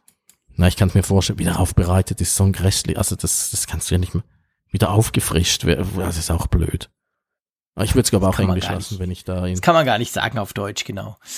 Ähm, du, lasst uns doch mal ähm, konkret werden. Jetzt haben wir ganz viele Tipps gegeben, auf was man achten sollte, was man tun könnte oder vielleicht auch lieber nicht. Ähm, der Malte hat keine Wünsche, das wissen wir schon. Darum verabschiede ich mich jetzt von ihm. Nein, machen wir nicht. Aber wir haben uns auf jeden Fall unsere Wünsche zusammengetragen. Der Malte natürlich auch. Es war nur, weil du jetzt so sehr zurückhaltend warst, während wir da ganz begeistert erzählt haben, wie wir uns mitreißen lassen von all diesen Black Friday Sachen. Aber ja, wir haben ja konkret auch ein paar Ideen und Wünsche, die wir uns nicht alle erfüllen werden, aber ich sag mal, es gibt da so ein paar Dinge, die sich anbieten, zum Beispiel auf Weihnachten, egal ob man jemanden beschenkt oder sich selber was ja genauso so Spaß machen kann. Wollen wir mal so ein bisschen unsere Liste ein bisschen zusammen durchgehen? Oh ja. Das klingt doch gut. Vielleicht hört es ja jemand und schenkt mir dann alles, was ich mir Jetzt ist mir klar, woher deine Motivation kam, Raphael. Das Schlimme ist, ich habe mir ja schon fast alles selber gekauft, um es vorher auszuprobieren. Ich Depp. Stimmt. Kommt mir bekannt vor. Ja, komm, lass uns mal ein bisschen erleuchten. Da bist du natürlich der Spezialist. Du hast schon ein paar Mal von diesen Philips Hue Birnen gesprochen. Genau, die finde ich ein ganz, so ganz gutes Geschenk. Bist. Ja, äh, die die, die finde ich wirklich ein gutes Geschenk. Die sind auch so in der Preisrange, wo man sich äh, leisten kann. Und jetzt sind sie auch viel, viel einfacher geworden. Ich habe es gerade kürzlich äh, für unsere Zeitung getestet. Äh, die neuesten, die sehen so aus wie diese Retro-Glühbirnen man darf es nicht Glühbirnen nennen. Ich kriege immer böse Briefe, wenn ich Glühbirne sage. Leuchtmittel ist aber so ein doofes Wort. Äh, aber komm, Leuchtmittel ist ein absolut idiotisches Wort. Ja, das ist so das deutsche aus wie Putzmittel. Irgendwas. Da sehe ich nur eine Flüssigkeit, genau. die davonfließt. Äh, wir nennen es einfach Birnen. Äh, äh die, neue Bier, die neuen Birnen sehen so retromäßig aus und sie haben auch Bluetooth. Du kannst sie also auch äh, nutzen, wenn du keine von diesen, äh, ich glaube, 50, 60 Euro Basisstationen von Philips hast. Ich finde die wirklich äh, ich habe mir die schon geschenkt, aber ich könnte mir vorstellen, dass ich die auch sonst noch wem schenke. Also die sind, finde ich wirklich äh, so von den, wenn man schon Smartes zu Hause will, finde ich die relativ äh, verständlich, einfach und, äh, und sie haben einen deutlichen Mehrwert. Ihr habt auch von denen? Ja, ich habe ein paar von denen, ich habe noch ältere, aber die sind in den Kinderzimmern und die kann man, da kann man die Farbe wechseln quasi. Und das finden die Kids natürlich genial. Da können sie auf ihrem Smartphone beziehungsweise ihrem Tablet können sie noch die Farbe verändern, was sie immer wieder machen. Machen sie das ähm, wirklich noch? Ja, das machen sie wirklich, ganz lustig. Nicht, nicht ständig, aber ab und zu sehe ich, sehe ich den einen, da ist irgendwie knallrot oder irgendwie ganz komisch gelb oder so. Das mag der ab und zu seine, die Farbe von seinem Zimmer quasi zu verändern. Und ähm, ja, sonst habe ich viele von denen, was mir einfach auffällt. Der Malte kann dann auch gleich, ich glaube, du hast ja auch die eine oder andere Hu. Ähm, ich schalte sie eigentlich immer mit dem klassischen Lichtschalter. Also es ist eigentlich nicht so, dass ich Szenen programmiere. Und wenn ich nicht da bin, wenn ich in den Ferien bin oder irgendwie sonst weg mal länger, dann, dann machen wir das. Dann leuchtet es im Haus hinten und vorne und so. Aber, aber sonst eigentlich so, Ich komme rein, ich drücke den Schalter, die geht an, nach einer leichten Verzögerung, wie das diese intelligenten Birnen ja haben, und danach schalte ich sie wieder aus. Also wahrscheinlich nutze ich die Funktion Smart sehr wenig. Ich habe tatsächlich gar keine U-Birnen. Also ich bin, Nicht? ich habe den bislang trotz äh, Interesses äh, widerstanden und bin bei einem halben Dutzend äh, smarter Steckdosen mittlerweile angelangt, mit denen ich halt ganz konventionelle Lampen eben steuere. Natürlich jetzt nur über an und aus. Aber ich finde halt, dass das Spektrum der Möglichkeiten, was ich damit habe, ist auch ganz nett. Also zum Beispiel habe ich eine Lampe, die halt bei Sonnenuntergang immer angeht und dann halt zu einer festen Zeit wieder ausgeschaltet wird. Das ist ganz praktisch und ähm, ja, hier zum Beispiel in meinem Arbeitszimmer habe ich alles auf HomeKit. Da kann ich dann eben so wie so eine Fernbedienung von meinem iPhone alles an- und ausschalten. Also irgendwie macht mir das Spaß. Irgendwie habe ich irgendwie auch tatsächlich Lust, noch mehr von diesen, diesen Steckdosen irgendwie zu kaufen und einzusetzen. Ich habe mir jetzt gerade die Steckdosen von Ikea gekauft und äh, die Weihnachtsbeleuchtung schon mal montiert und dran gehängt. Äh, die die finde ich ziemlich lässig, aber das, Prob das Problem ist, in der Schweiz gibt es ganz, ganz wenige von diesen äh, äh, WLAN, irgendwas Steckdosen. Äh, in Deutschland ist das Angebot viel, viel besser. Darum äh, habe ich mir jetzt mal die von Ikea gekauft und ich finde sie ein bisschen zu kompliziert. Aber äh, ja, aber wir, wir nutzen die Glühbirnen auch wie Jean-Claude. Wir schalten sie einfach ein und aus. Für uns ist es halt toll, dass du dimmen kannst, äh, weil das, wir, wir wohnen in einem Ja. unglaublich alten Haus. Äh, man hört sie ja ein bisschen Hallen im Hintergrund. Äh, wir können, wir konnten vorher nicht dimmen. Jetzt können wir endlich die Lampen ein bisschen dimmen und äh, das ist ja auch neu seit diesem Jahr, die Philips-Lampen, wenn du irgendwie eine Einstellung gemacht hast, die speichern die dann lokal. Und wenn du sie mit dem Lichtschalter ausschaltest und wieder einschaltest, dann kommen sie gleich zurück mit der Einstellung, die sie vorher hatten. Ja, das ist großartig. Ja, früher sind sie dann immer wieder grell weiß zurückgesprungen. Das genau. Da musst du immer wieder ja alles vollkommen umstellen. idiotisch. Jetzt funktioniert es wirklich einfach, äh, ja, praktisch technikfrei. Du kannst einfach ein- und ausschalten, wie vorher. Was mir auffällt bei, bei diesen intelligenten, smarten Leuchtmitteln, muss man so zu sagen, ähm, ich finde, die, die, die sind dann eigentlich spannend. Also ich habe ja diverse, wir haben ja auch schon mal drüber gesprochen, aber ich habe diverse so, so Smart Speaker, wo du irgendwie damit sprechen kannst, egal ob von Apple, von Google, von Amazon, whatever. Und da muss ich sagen, da macht's eigentlich richtig Spaß. Dass ich zum Beispiel, wir haben draußen haben wir auch von diesen Lampen oder ich habe auch so eine Kamera, die noch einen Strahler eingebaut hat. Und dann kann ich einfach sagen, hey, äh, äh, mach ähm, auf dem Vorplatz das Licht an. Gerade jetzt, wo es so dunkel ist. Und dann zack, geht das an. Weil nämlich der Sensor, der ist so zum Beispiel so ausgerichtet, wenn ich von draußen, wenn ich nach Hause komme auf den Vorplatz, dann geht der natürlich an. Aber wenn ich selber rausgehe und noch irgendwas hole oder den Müll rausbringe oder was auch immer, dann muss ich zuerst durchs Dunkle laufen. Und da kann ich das zum Beispiel per Sprache steuern. Das finde ich, also das habe ich lange nicht begriffen. Es war mir auch zu mühsam, selbst mit HomeKit, das alles irgendwie, das muss ja dann namenstechnisch stimmen und du musst so Räume machen. Es war mir alles viel zu kompliziert. Da habe ich ein paar Jahre nichts gemacht und dann eigentlich erst Anfang Jahr, ich glaube so ein gutes Jahr jetzt her, habe ich mal angefangen, das, das zusammen zu, zu basteln, zu konfigurieren. Und seit ich das mit Sprache steuern kann, finde ich, brauche ich es viel mehr Ja, das, als früher. das war auch so ein Benefit der Steckdosen. Also mit denen geht das auch. Wir haben das auch tatsächlich dann im Kontext des Schlafzimmers mit einer Lampe eingerichtet. Weil das ist so, das war immer so dieses Problem, so klassische Nachttischlampen. Man sucht dann im Dunkeln irgendwie nach der Schnur und nach diesem Einschalter Genau. und dann reißt man noch alles Mögliche runter, weil man es nicht gefunden hat und noch so im Halbschlaf ist. Dann hatten wir später irgendwann mal so Touchlampen, also diese, ja, so einen großen Fuß haben und da kannst du drauf tappen, wo du willst, dann gehen sie an. Das war schon ganz, ein ganz guter Kompromiss, aber dieses, du liegst dann da und rufst einfach nur dann die, die Frau mit A und sagst, schalte Schlafzimmer ein. Das ist fantastisch. Das ist sowas von komfortabel. Natürlich kommt man dann gleich wieder an diese, diese Diskussion mit Privacy und so weiter. Also man, das, das darf einem nichts ausmachen, dass man eben jemanden da mithören hat. Aber ich, ich finde einfach, das ist echter Komfort.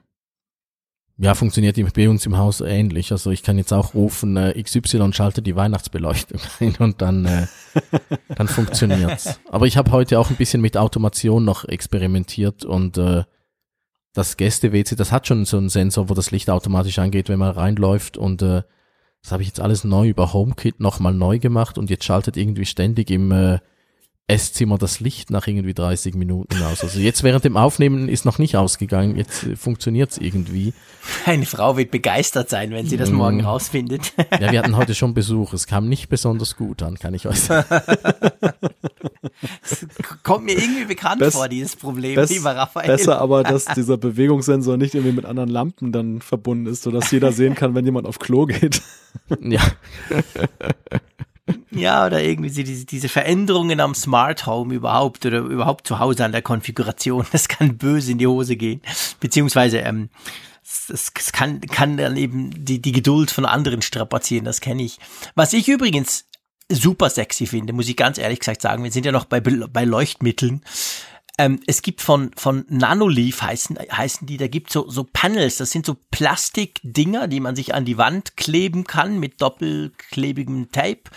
Und die kann man dann zum Beispiel eben auch über eine App oder über HomeKit oder so steuern. Und der Witz dran ist eigentlich, dass diese Panel, ich glaube, es gibt sie in dreieckig und ich habe sie in viereckig, die, die können ja beliebige Farben an, äh, annehmen. Und ich habe mir so einen neben, also bei mir im Büro habe ich mir so der Wand neben dem Drucker habe ich mir so so ein Teil hingeklebt, so wie viel sitzt denn eins? Neun Stück. Ich glaube so ein Starter-Pack.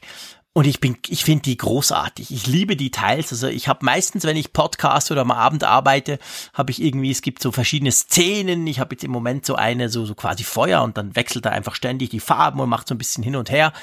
Das finde ich, das, ich meine, das ist nicht, die machen den Raum nicht hell, aber die kann man so als Designelemente brauchen. Die finde ich super schick. Habt ihr die auch schon mal ausprobiert? Ich glaube, du hast welche, Malte, gell? Ja, ich habe die schon seit über einem Jahr. Das war tatsächlich mhm. auch ein Weihnachtsgeschenk, was ich bekommen habe oder mir gewünscht habe. Und ich liebe die Dinger. Es ist wirklich, also das, das war aber auch so eine, so eine Lustgeschichte, wo ich mir nicht sicher war, ob das nachher ein konsolidierter Wunsch ist. So ganz günstig sind die ja nicht. Und nee. ich dachte auch, ich war total gehypt von den Dingern. Und als ich sie dann hier dran klebte, dann abends, nachdem ich sie geschenkt bekommen habe, dachte ich, oh je, wenn das mal nicht nachher so eine Sache ist, die nachher immer aus ist. Aber ist tatsächlich nicht so. Also ich habe die bei jedem Apfelfunk sind die hier in Rot-Weiß mhm. eingeschaltet und äh, sorgen für die richtige Stimmung. Ja, bei mir auch. Musst du sie jetzt eigentlich auf Blau hier? Ich habe sie auch jetzt gerade wieder auf Rot-Weiß eingeschaltet. Ich musste sie eigentlich auf Blau einschalten beim Kfz-Podcast, fällt mir mal gerade auf. Aber, genau, muss man ein anderes Farbsetup machen. aber das ist toll, man kann sich diese Patterns ja auch selber zusammenstellen. Also man kann sich auch so eine riesen Fülle an, an Patterns das runterladen. Man kann aber auch selber welche kreieren. Man kann so ein Rhythm-Modul noch dran machen. Das heißt, wenn man Musik laufen hat, dann kann man so Disco machen, dann sind, dann passen sie sich der Musik an. Naja, und diese viereckigen, die du gerade erwähnt hast, das ist ja, das ist ja die neuere Generation davon die haben auch noch so ein Touch-Element. Das heißt, man kann die irgendwie ja, antatschen, genau, dann gehen die an.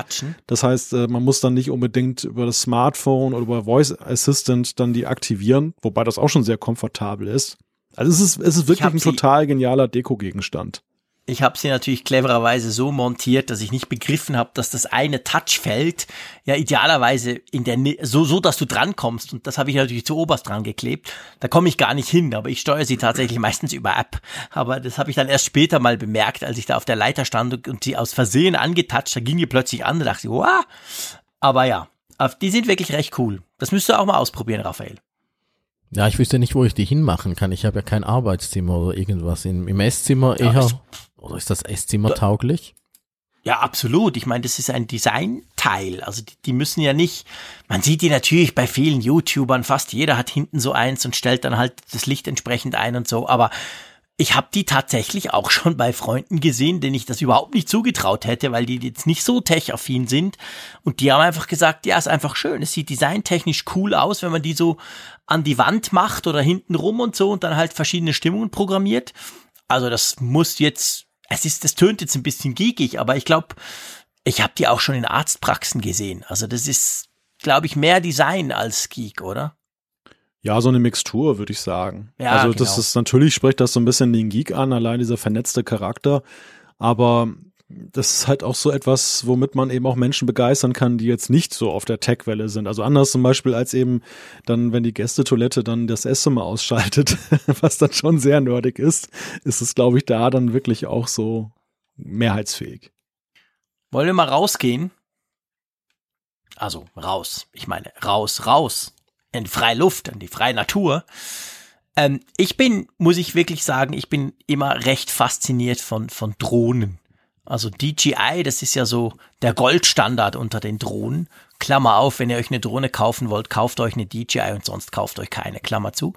Ähm, das finde ich super spannendes Thema. Es ist zwar komplexer geworden in, in, den letzten Jahren, auch gerade rechtlich. Früher konnte man ja machen, was man wollte. Heute ist das nicht mehr ganz so. Aber da finde ich zum Beispiel, gibt's jetzt ganz aktuell, ganz neu, die ist gar nicht so einfach zu bekommen im Moment, aber ich hoffe mal, bis Weihnachten normalisiert sich das, hat DJI eine ganz, ganz kleine Drohne, die heißt Mavic Mini gebaut und in den Verkauf gebracht. Und die finde ich ist super, weil sie ist super klein, man kann sie zusammenlegen, man kann sie quasi fast in die Jacke, Jacke, Jackentasche stecken. Sie hat aber ganz viel Technik drin, auch eine super gute Kamera, 2,7K, also kannst du richtig scharfe Aufnahmen machen. Und ist eben so klein, dass sie nicht viel Platz braucht. Sie ist dank der Software relativ einfach zu, zu, zu fliegen. Habt ihr schon mal mit Drohnen rumgespielt? Ja, du wirst lachen, äh, Drohnen sind immer so auf meiner Wunschliste mit Sachen, die ich gerne hätte. Und dann irgendwann kommt die Vernunft doch wieder und dann kaufe ich es mir doch nicht, weil ich denke, ah, ich nehme es dann doch nicht mit und es macht Krach und so. Aber äh, die, äh, wie, wie heißt die, Mavic Mini, da, das ist die erste mhm. Drohne, die ich mir mal äh, bestellt habe, um sie, um sie zu testen von äh, DJI. Mal schauen, ob das, ob die noch kommt vor Weihnachten. Weil da bin ich jetzt wirklich, ich habe das Gefühl, die ist so von äh, Größe, Preis, äh, ist die relativ äh, vernünftig und nicht äh, zu groß und äh, kannst du noch mitnehmen. Und das Lustige ist ja auch, sie ist unglaublich leicht. Äh, funktioniert, glaube ich, in der Schweiz dann nicht, aber es gibt ja jetzt dann irgendwann so Limiten. Äh, Drohnen über 250 Gramm musst du registrieren und alles und äh, die Drohne ja, in ist. In den USA ist das so. Genau, und die Drohne da ist 249 Gramm. Genau, also das betrifft eigentlich nur die USA. Bei uns in der Schweiz ist es ist es anders. Du, es gibt so Flugverbotszonen, das kennt ihr die App dann auch und so. Aber bei uns ist es ganz, bei, ich glaube, 30 Kilo. Also nein, nein, kommt jetzt auch. Nein, nein, kommt nächstes Jahr. Nächsten Sommer kommt die aber, Limite in der Schweiz. Aber äh, wenn die, wenn die Drohne eine Kamera hat, musst du sie auch so registrieren.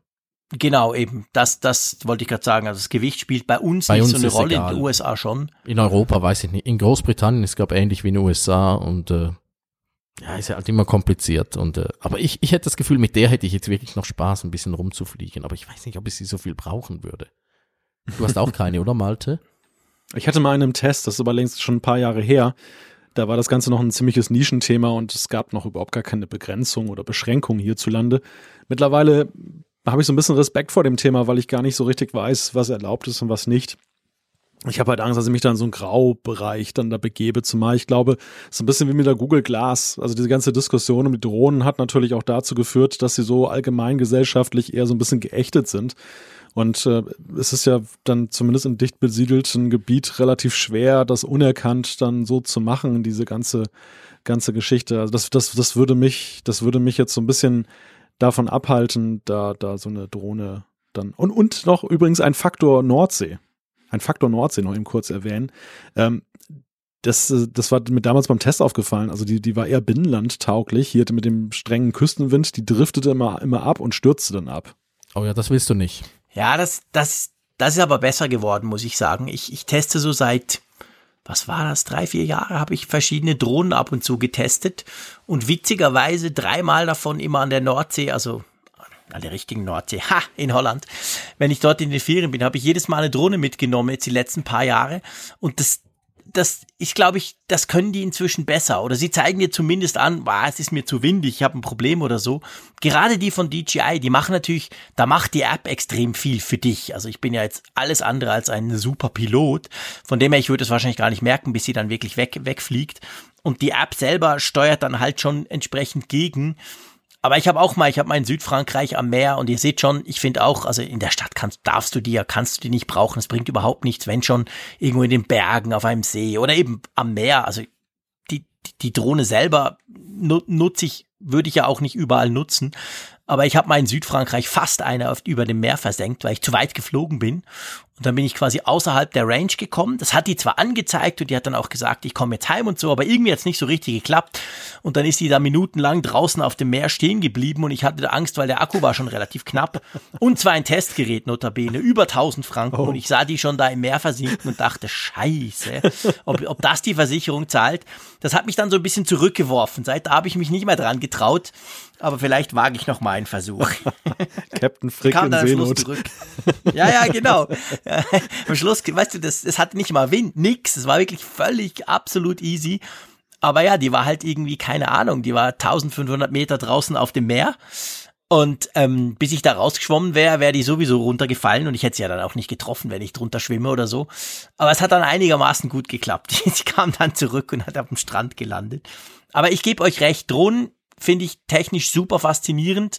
Aber es gibt schon einige Dinge, die zu bedenken sind und die sind, das sind eben einige. Also man kann nicht einfach so auspacken, losfliegen. Ja, und ich habe auch immer Skrupel. Stell dir vor, du bist in einem schönen Bergsee und dann packst du die Drohne aus und äh, Ja, das geht mir auch so. als würdest du den Laubbläser auspacken. Also machst du ja auch Ich finde das immer peinlich, genau. Ja. Ich hätte zwar dann gern die Bilder, die ich machen könnte, aber ich finde es dann auch immer peinlich. Ja, das ja, ist genau das, der das Punkt. ist genau so. Aber ha- habt ihr den Roboter gesehen, den sie auch haben, die GI? So ein kleines äh, ferngesteuert, sieht aus wie ein ferngesteuertes Auto mit einer kleinen Kanone oben drauf. nee. Ah, den müsst ihr googeln. Den finde ich auch unglaublich lustig. Das ist so ein Lernroboter, den du programmieren kannst. Also den hätte ich auch sehr, sehr gerne, aber, aber das, Den fänden meine Kids sicher großartig. Oh Vor ja. allem, wenn man mit einer Kanone schießen kann. das fänden das, sie sicher das Ding hat großartig. alles, was du brauchst. Und äh, aber äh, ah, das, das ist auch so etwas, was du vermutlich kaufst und dann äh, einmal damit rumballerst und dann äh, stellst du es wieder in die Ecke. Aber habt ihr es gesehen auf Google? Der Robomaster S1. Ja, genau.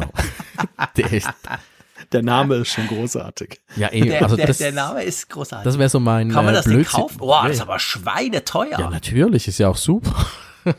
Wow. Aber die Kanone sieht geil aus. Boah. Freunde, das Ding ist ja Hammer. Ja, das, darf mein, mein Sohn ja nicht sehen. nein, das, das, das muss boah. man verstecken vor Kindern. Die, also das, das schlägt jedes ferngesteuerte Auto, was ich in meinem Leben gesehen habe. Ja, aber um Längen. Oh, ein, Da Gel, gibt's eine App dazu. ein Gelkügelchenwerfer ist das. Ja, die, die kannst du dann Ersatz auch kaufen, weil die gehen dann Ein irgendwann. programmierbares KI-Modul. Ja, ja. Wow. Also da kannst du, du, du musst es auch selber zusammenbauen, glaube und du kannst Da, dann so. Programmierung mit Scratch und Python. Danke, ich gebe das dem Malte. das wird mir zu kompliziert. Malte baut uns Gut, zusammen und schickt uns dann zurück. Genau. Intelligente Sensorpanzerung. Wow. Ja, klingt wie dieses neue Tesla-Auto da. Äh. genau, tönt wie der Cybertruck, der gestern vorgestellt Ah, wurde. Der heißt wirklich so. Ich dachte, das sei irgendwie ein Übertitel oder so. Nee, der heißt so, ja, ja. Was, ich finde das Auto ja toll, aber den Namen finde ich doof. so. Bei mir ist Cybertruck. genau umgekehrt. Wie immer, wenn, wenn wir zwei über irgend sowas sprechen.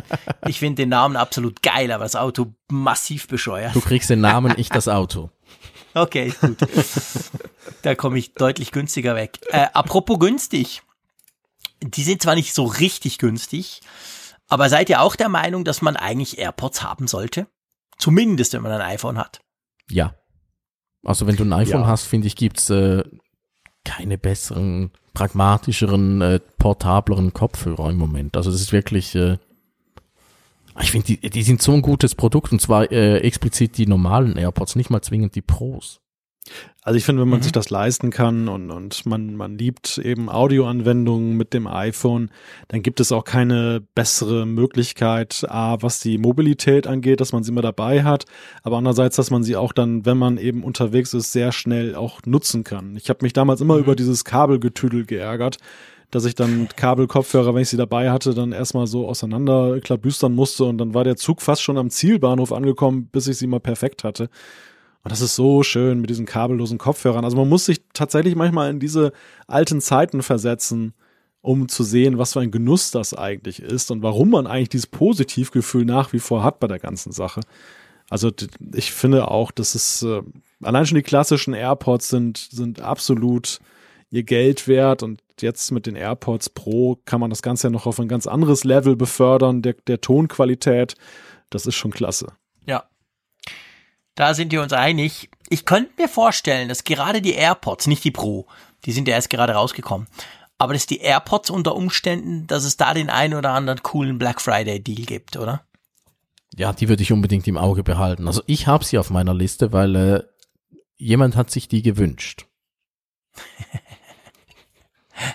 Okay. Ja, die muss ich immer, da muss ich ein Auge drauf haben. Und äh, da gibt es ja auch verschiedene Ausprägungen. Es gibt ja die allerersten, die immer noch hin und wieder auftauchen. Dann gibt es äh, die zweite Generation, dann gibt es die zweite Generation mit Key, äh, Qi, wie äh, äh, Drahtlos-Ladedings.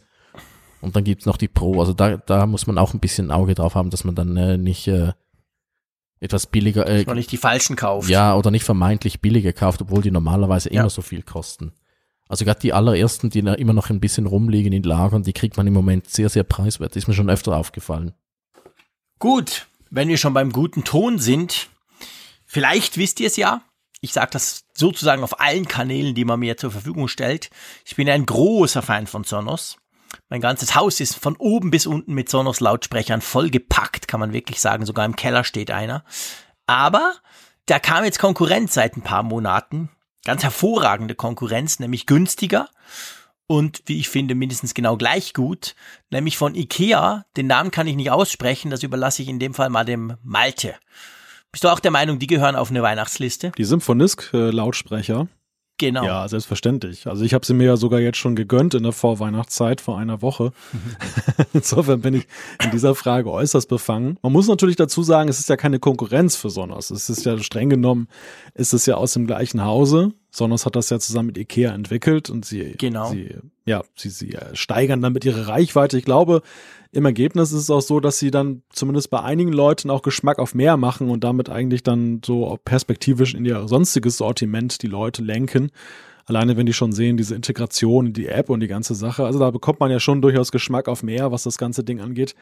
Das ist so dieses, diese Situation, dieses eingangs erwähnte Testgerät, was mir nicht mehr aus dem Kopf ging. Ich hatte die vor Monaten hier im Test, sowohl die Lampe als auch eben zwei von diesen Regallautsprechern, die man im Stereo-Modus dann eben sich dann koppeln konnte. Mhm. Und ich, ähm, ich, ich liebäugle schon lange mit einem, mit einem vernetzten Lautsprecher. Aber für mich waren die Dinger mal zu teuer, weil ich eigentlich, ich bin eher so ein Kopfhörer-Nutzer und äh, höre eigentlich so nicht in dem Maße viel laut, dass ich sage, ich gebe mal locker 400 Euro dafür aus. Es, es rechnet sich für mich nicht. Und dieser Preis, der Kampfpreis von 99 Euro, der hat, der war wirklich sexy. Zusammen eben mit diesem Aussehen der Dinger, also diese Regalvariante, die so perfekt ins Billigregal passt, die, wo man aber auch selber das als kleines Regal nutzen kann und wo man noch was draufstellen kann, finde ich einfach schick. Ja, und so, so bin ich dann halt dann da zurückgekehrt und habe sie mir gekauft. Ich war ja heute in der Ikea und äh, bevor man da in dies, äh, in Deutschland wird es ähnlich sein, da gibt es ja erst da diese Möbelausstellung, wo man da irgendwie äh, x Kurven laufen muss und dann äh, kommt das Restaurant und dann kommt äh, der Verkaufs äh, Ramschi irgendwas Laden. Die Markthalle. Markthalle heißt das, oh ja, äh, ja. kommt die Markthalle und äh, vor der Markthalle am besten Platz in der ganzen Ikea waren Türme von Symphonisk Lautsprechern. Also die gehen wohl auch davon aus, dass das ein gutes Weihnachtsgeschenk wird dieses Jahr. ja. Ja, das denke ich, das denke ich auch. Also ich, ich glaube, also ja, eben, ich, ich muss gar nichts dazu sagen. Ich, ich liebe die Dinger und im Unterschied zu Malte läuft bei uns wirklich fast 24-7 irgendwo einer von diesen Speakern. Klar, ich habe zwei, zwei Buben, acht und zehn, die haben ihre eigenen, die können die selber steuern, die, die, die hören den ganzen Tag irgendwas und nehmen es dann halt mit. Wenn sie runterkommen ins Wohnzimmer, dann schalten sie es halt im Wohnzimmer an, etc. Ich höre meistens Radio. Also die, bei uns ist immer irgendwas mu musikalisch und, und ich finde auch, also diese Symphonies, gerade als Einstieg, wobei man durchaus auch nicht ein schlechtes Gefühl haben muss, wenn man sagt, das reicht mir. Ich finde die Töne eigentlich voll okay ähm, je nach Raumgröße. Auch die Lampe ist ganz witzig. Also mein, mein, mein kleinerer Sohn hat die sofort zu sich in Beschlag genommen und gesagt, die will ich haben. Das ist jetzt meine neue Schreibtischlampe plus eben der Speaker. Dann konnte ich dann einen anderen Sonos gleich rausräumen und woanders einsetzen. Also das ist wirklich, die Dinger sind einfach großartig. Ich liebe sie. Ja, unsere Junioren sind noch ein bisschen zu klein dafür. Die sind noch in der Generation ja, äh, UA Boom, da diese unkaputtbaren äh, Logitech äh, Lautsprecher. Da ist der eine kürzlich aufs Kajütenbett geklettert und hat ihn äh, mit großer Freude runtergeschmissen. Und ist natürlich nicht kaputt gegangen. Also die sind wirklich. Äh, Hardcore-Test bei Zayas. Ja, genau. Der Zayer gibt alles mal, der Raphael gibt alles seinem Sohn und der schmeißt dann vom Kajütenbett runter. Stimmt, die AirPods hat er auch getestet. Siehst du? ein Kajütenbett ist ein Leiterbett, nehme ich an. Ihr nennt das Leiterbett. Ein Leiterbett, ich, meine Güte. Ich dachte, im Norden nennt man das sicher Kajütenbett. Das klingt so, so, so seefahrerisch. Ja, nee, das ist, äh, den Begriff kannte ich jetzt nicht. Also ich, ich versuche heute in dieser Folge so ein bisschen immer dann. Äh, Simultanübersetzung. Genau, für die, für die Hörer aus Deutschland.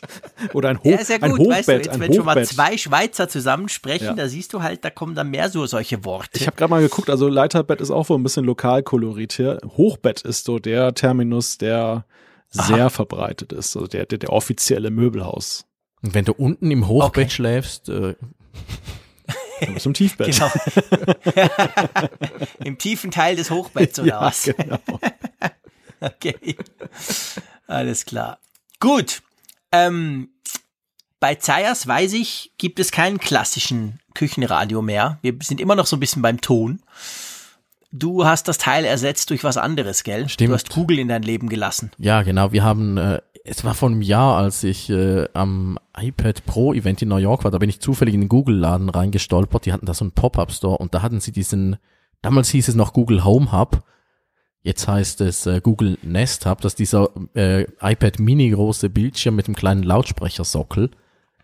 Ah, ich bin riesen Fan von diesem Ding geworden. Ich, ich habe es eigentlich nur so aus Jux gekauft, weil es einfach hübsch aussah und ich mal schauen wollte, was Google da so macht. Aber das, äh, du kannst da halt äh, die Familienfotos, die du, wenn du Google Fotos eh schon nutzt, kannst du das äh, so als Verlängerung davon nutzen. Und ich finde es ein, ah, es ist mein Lieblings-Google-Produkt seit dem ersten Chromecast. Das ist wirklich, äh, wenn man keine Angst vor Google hat, dann ist es ein unglaublich tolles Produkt. Du hast halt dann immer, ah, wir sehen jetzt die ganze Zeit die Kinderfotos und äh, wenn wir Radio hören wollen, sagen wir einfach, okay, tralala, äh, Spiel BBC Six und äh, dann kommt das Radio. Also bei uns hat das wirklich einen Platz in der Küche gefunden und ich kann es mir auch vorstellen, äh, gerade so für Großeltern, wenn du denen einfach so äh, die Kinderfotos jeweils zeigen willst. Äh, also ich finde es ein sehr, sehr schlaues Produkt. Ist natürlich auch ein bisschen hinterhältig von Google, so kommen sie natürlich in noch mehr Haushalte rein. Aber äh, ich habe da sehr viel Freude dran und der Preis ist auch äh, ein Kampfpreis. Ich weiß nicht, was es in Deutschland ist, wird auch irgendwie um 100 Euro rum sein. In der Schweiz ist es, glaube ich, 140 Franken oder sowas. Habt ihr auch einen von denen? Ich glaube, Jean-Claude hatte mal einen gekauft. Ja, ich habe auch einen. Ich habe einen, habe ihn aber nicht bei uns unten ähm, in die Küche gestellt. Die Küche ist so mein, ist tatsächlich mein Testraum für Smart Speaker. Das heißt, da steht ein Sonos, der die Alexa drauf hat und daneben der HomePod. Darum habe ich mich nicht getraut, äh, meiner Frau zu sagen, dass wir noch ein drittes Teil und dann noch mit Bildschirm da reinstellen. Ähm, von dem her gesehen, den Bildschirm brauche ich eigentlich auch nicht wirklich. Ähm, ich habe den jetzt bei mir hier, also ich gucke jetzt gerade drauf und ganz ehrlich gesagt, der ist bei mir vor allem eine Uhr. Damit ist er ein bisschen unterfordert. Gebe ich, gebe ich dir recht. Aber es ist ein witziges Teil. Also man kann damit, auch der Speaker ist natürlich klar, der ist so ein Quietschteil, aber zum Radio hören, eben so in der Küche oder so, reicht das also völlig. Also es ist, ich will es auch nicht, also ich meine, das wirst du dann auch sehen, Raphael, in ein paar Jahren, wenn dann deine Söhne rausfinden, dass da drauf YouTube ja auch läuft und dann noch per Sprachsteuerung, dann ist klar, dass, dass dann läuft der ganze Tag YouTube da drauf. Drum, meine Kids haben das noch gar nicht gesehen, dass ich den hab. Ich verstecke den noch ein bisschen. Vielleicht ich habe hier die Konkurrenz im Einsatz. Den Amazon Echo Spot. Kennt ihr den? Ja, ah, das ist der süße kleine, groß, oder? Der runde. der kleine runde Knubbelige, ja. den sie jetzt irgendwie aus dem Verkauf genommen haben, habe ich gelesen. Ja, tragischerweise. Also, ja, den tragischerweise. haben. Den, den, gibt, den gibt's noch bei Elektronikversendern. Also man, es gibt noch die Chance, ihn zu erwerben, aber Amazon selber hat ihn rausgenommen aus dem Sortiment. Was ich sehr schade finde. Ich finde an dem gerade so charmant und das ist so sein Alleinstellungsmerkmal auch, dass er dieses runde Display hat, das eben mhm. dann eher schon ja in vielen Umgebungen halt auch so nach Uhrenwecker aussieht und so. Also kann sich sehen lassen, sehr ästhetisch. Das Ding funktioniert auch in der gewohnt guten Qualität. Ich finde, der Ton ist auch okay. Aber ähm, ja, man hat schon gemerkt, finde ich, so im vergangenen Jahr, dass sie so die Lust daran verloren haben. Es ist so softwaremäßig überhaupt nichts passiert. Es, ich finde, es hätte so viele Möglichkeiten gegeben, da auch verschiedene Zifferblätter zum Beispiel noch draufzupacken mhm, genau. oder, oder eben ja Widgets und so. Und es ist total langweilig geblieben, so bei dieser Grundausstattung. Sehr schade, muss ich sagen. Wirklich sehr schade. Aber gut, das ist wahrscheinlich auch eine Frage der Absatzzahlen gewesen, dass sie eben dann gesagt haben, der ist es nicht. Ja, offensichtlich. Das war mir egal. Eigentlich ist ja, ja, der perfekt fürs Schlafzimmer geeignet. Ja, der war so, so toll. Das ganze Design hat mir so gefallen. Ja. ja, mir auch. So bevor das Smartphone kam, gab es doch mal so einen Hype-Wecker, den alle da so als neues äh, Riesending, ah, ich weiß nicht mehr, wie die Firma hieß. Also ich, das war, glaube parallel zum Smartphone, als das aufkam. Ach, wie hieß es? Ich weiß jetzt nicht mehr, wie es hieß. Auch so ein Mini-Bildschirm mit Wecker für den Nachttisch. Das war auch so genial. Aber kam mhm. auch nie in die Schweiz. Und ja, der, der ist jetzt dann auch vorbei, der Echo. Wie, wie hieß er nochmal? Dot hieß er doch, oder? Echo Spot. Spot, Spot hieß der. Ja, nicht. Der Dot, den gibt's noch. Der Dot ist quasi nur Lautsprecher. So ein kleiner Knubbel, wie der Mini, wie der Nest Mini. Ah, stimmt, ja, ja. Aber genau. das ist der hat jetzt der, noch eine Uhr außen. Spot und Dot, genau. Ach, diese Namen. äh, was haben wir noch? Oh, äh, was ich mir. Lass uns spielen. Ja. Äh, was mich ja so kein anderes Produkt hat mich so auf den Holzweg geführt wie der Nintendo Switch. Ich finde den, als ich den zum ersten Mal sah, dachte ich, so eine blöde Idee. Als meine Kollegin auf der Redaktion den getestet hat und erzählt hat, dass das so ein bisschen fummelig und Plastik ist, dachte ich, so eine blöde Idee. Und dann habe ich es irgendwann doch selber ausprobiert. Ich finde den äh, unglaublich toll. Und jetzt gibt's den eben auch noch in klein und ein bisschen billiger als Switch Lite. Habt ihr den mal gesehen? Das ist, äh, da kannst du dann nicht mehr alles ausdocken und so. Dafür kannst du den wieder mitnehmen und äh, also den finde ich so auf den Weihnachtswunschlisten, äh, finde ich den auch noch sehr vernünftig. Ich finde die Spiele sind toll, die Bedienung ist äh, gelungen. Also ich hätte nie gedacht, dass ich mich mal für dieses Plastikding begeistern kann, aber ich habe da wirklich sehr viel Freude daran. Vor allem ganz, ganz toll sind diese Kartonbausätze, äh, wie heißen sie? Ähm, ja, warte, ich guck gerade, Ähm. sie stehen hinter mir. Lagerist Ich habe sie noch Jean-Claude. nicht ausgepackt. Ich, ich weiß nicht, wie sie heißen, aber ja, genau, diese, diese Basteldinger. Ja, ich habe damit ein Klavier gebaut. Das war, also das fand ich. Äh, Ja, meine Kids haben damit auch schon schöne Dinge gebaut, wo ich immer dachte, oh, zum Glück musste ich das nicht zusammenstecken. Ich habe ja eher zwei linke Hände, aber ich, ich bin bei dir. Die Nintendo Switch finde ich großartig. Die Lite, die ist ganz neu. Finde ich ein bisschen zu teuer. Also ich würde mir wahrscheinlich, wenn ich schon 250, 60 Franken ausgebe, würde ich wahrscheinlich eher dann noch 290 ausgeben und würde mir die Switch kaufen, die richtige. ja, da hast du ein bisschen Weil mehr da hast du eine davon, Docking. Station, du kannst dir an Fernseher hängen, du kannst diese, eben zum Beispiel dieses Bastelzeug, Nintendo da brauchst Labo. du ja die richtige Labo Switch. heißt, ich habe nachgeschaut. Labo heißt genau. genau, da, Da brauchst du die richtige Switch, damit du die, die Controller abnehmen kannst und so. Aber ich finde generell, Nintendo ist mir super sympathisch. Die, die haben einfach auch coole Konzepte, coole Ideen, gerade auch für Kinder. Also das finde ich, wenn eine Spielkonsole, außer man ist jetzt so Hardcore-Gamer, da kommen wir gleich noch dazu, aber finde ich, die Switch ist wahrscheinlich das Beste, was man machen kann. Hast du schon mal ausprobiert, Malte? Bin ich total raus, muss ich gestehen. Also Okay. bin im NES-Zeitalter irgendwo ausgestiegen. Gehe aber fest davon aus, dass ich dann wahrscheinlich, wenn die Kinder größer werden, wieder unweigerlich in das Thema einsteige. Dann ist dann aber Ja. Google Stadia schon äh, ready und Genau. funktioniert. Stell dir V3 oder so dann vielleicht. dann läuft's dann vielleicht. Alles in AR. Genau, stimmt, das ist einfach eine Brille. Ähm, wenn man Hardcore gamen möchte, kann man natürlich auch eine Ecke größer gehen.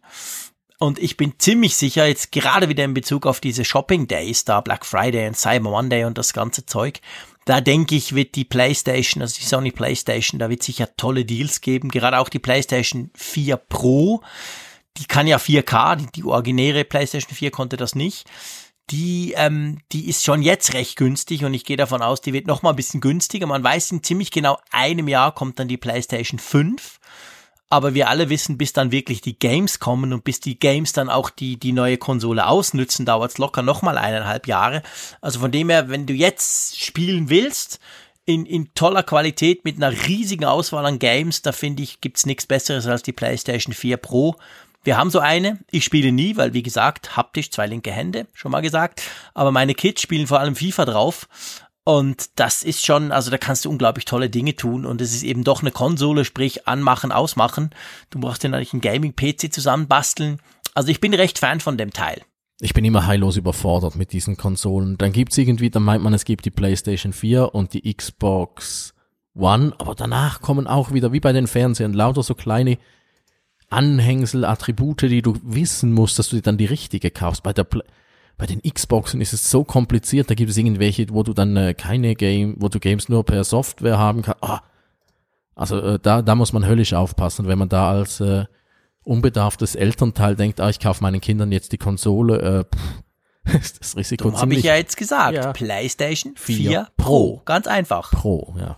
Was nicht alles Nix pro anderes. ist. Ja, Pro ist wichtig.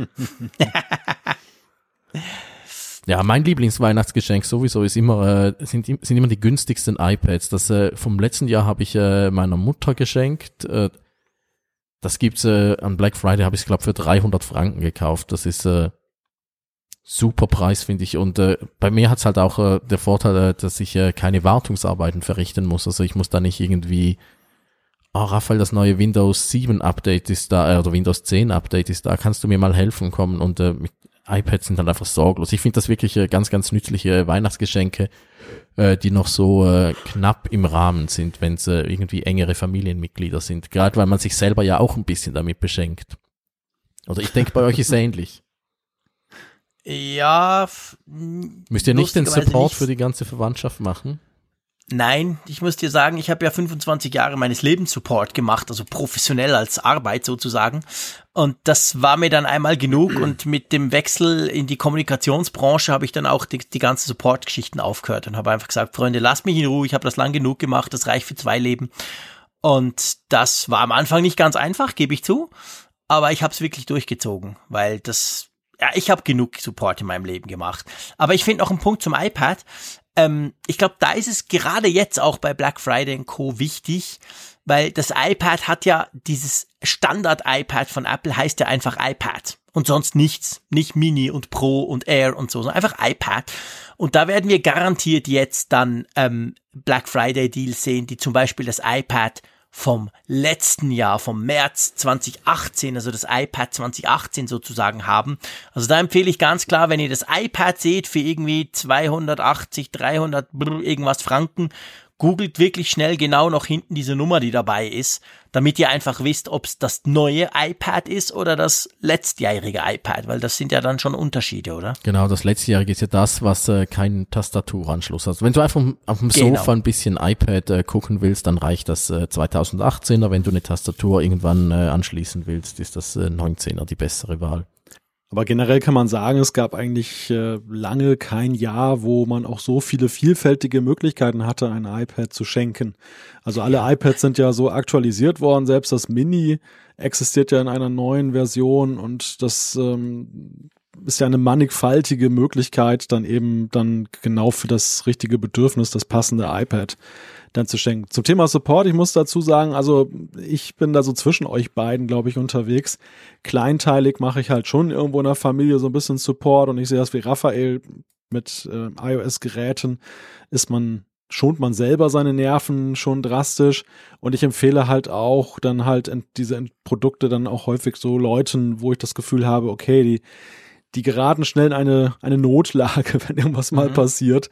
Und ähm, ja, damit reduziere ich natürlich auch das Fragevolumen dann, was, was bei mir aufläuft. Ja, das ist ein guter Trick, der funktioniert definitiv. Ähm, ich weiß ja, dass ihr beide Apple Watches habt. Und ich ja auch.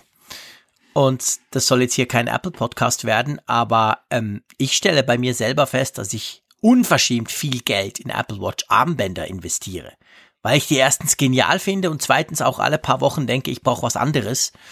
Ähm, ist es bei euch auch so? Ich finde es ein perfektes Geschenk, wenn man zum Beispiel weiß, dass jemand schon eine Apple Watch hat.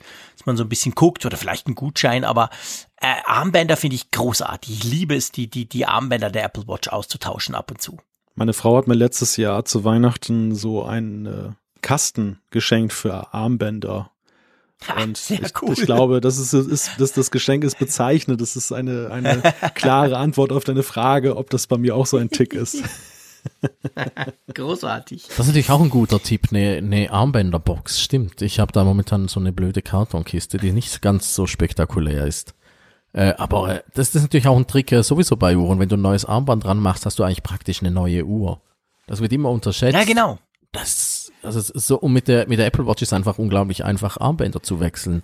Äh, bei meiner anderen Uhr am anderen Handgelenk brauche ich so eine feine kleine Gabel, wo, wenn du nicht aufpasst, spickt da irgendeine kleine Feder durchs halbe Zimmer und äh, du stichst dir in den Finger. Also das ist, äh, das ist nicht umsonst, dass äh, die Uhrenmarke, von der ich die andere Uhr habe, ein sehr komplexes YouTube-Video gemacht hat, wo sie erklären, wie man Armbänder wechselt. Und bei der Apple Watch drückst du einfach auf den Knopf und schiebst das Plastikding raus.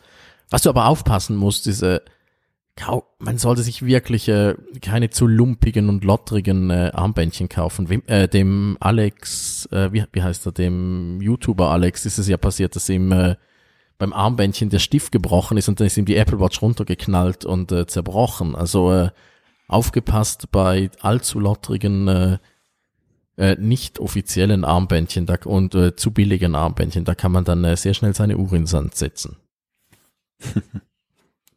Ja, jetzt ja, ich glaube, muss, muss man Alipay, ja, ja, da gibt's äh, zwei Euro und so und dann. Mh. Wenn du so Nylonbänder kaufst, kann nicht so viel fall, äh, schief gehen, aber sobald du etwas komplexeres hast, wo so ein bisschen eine Feder drin hat oder so, aufgepasst.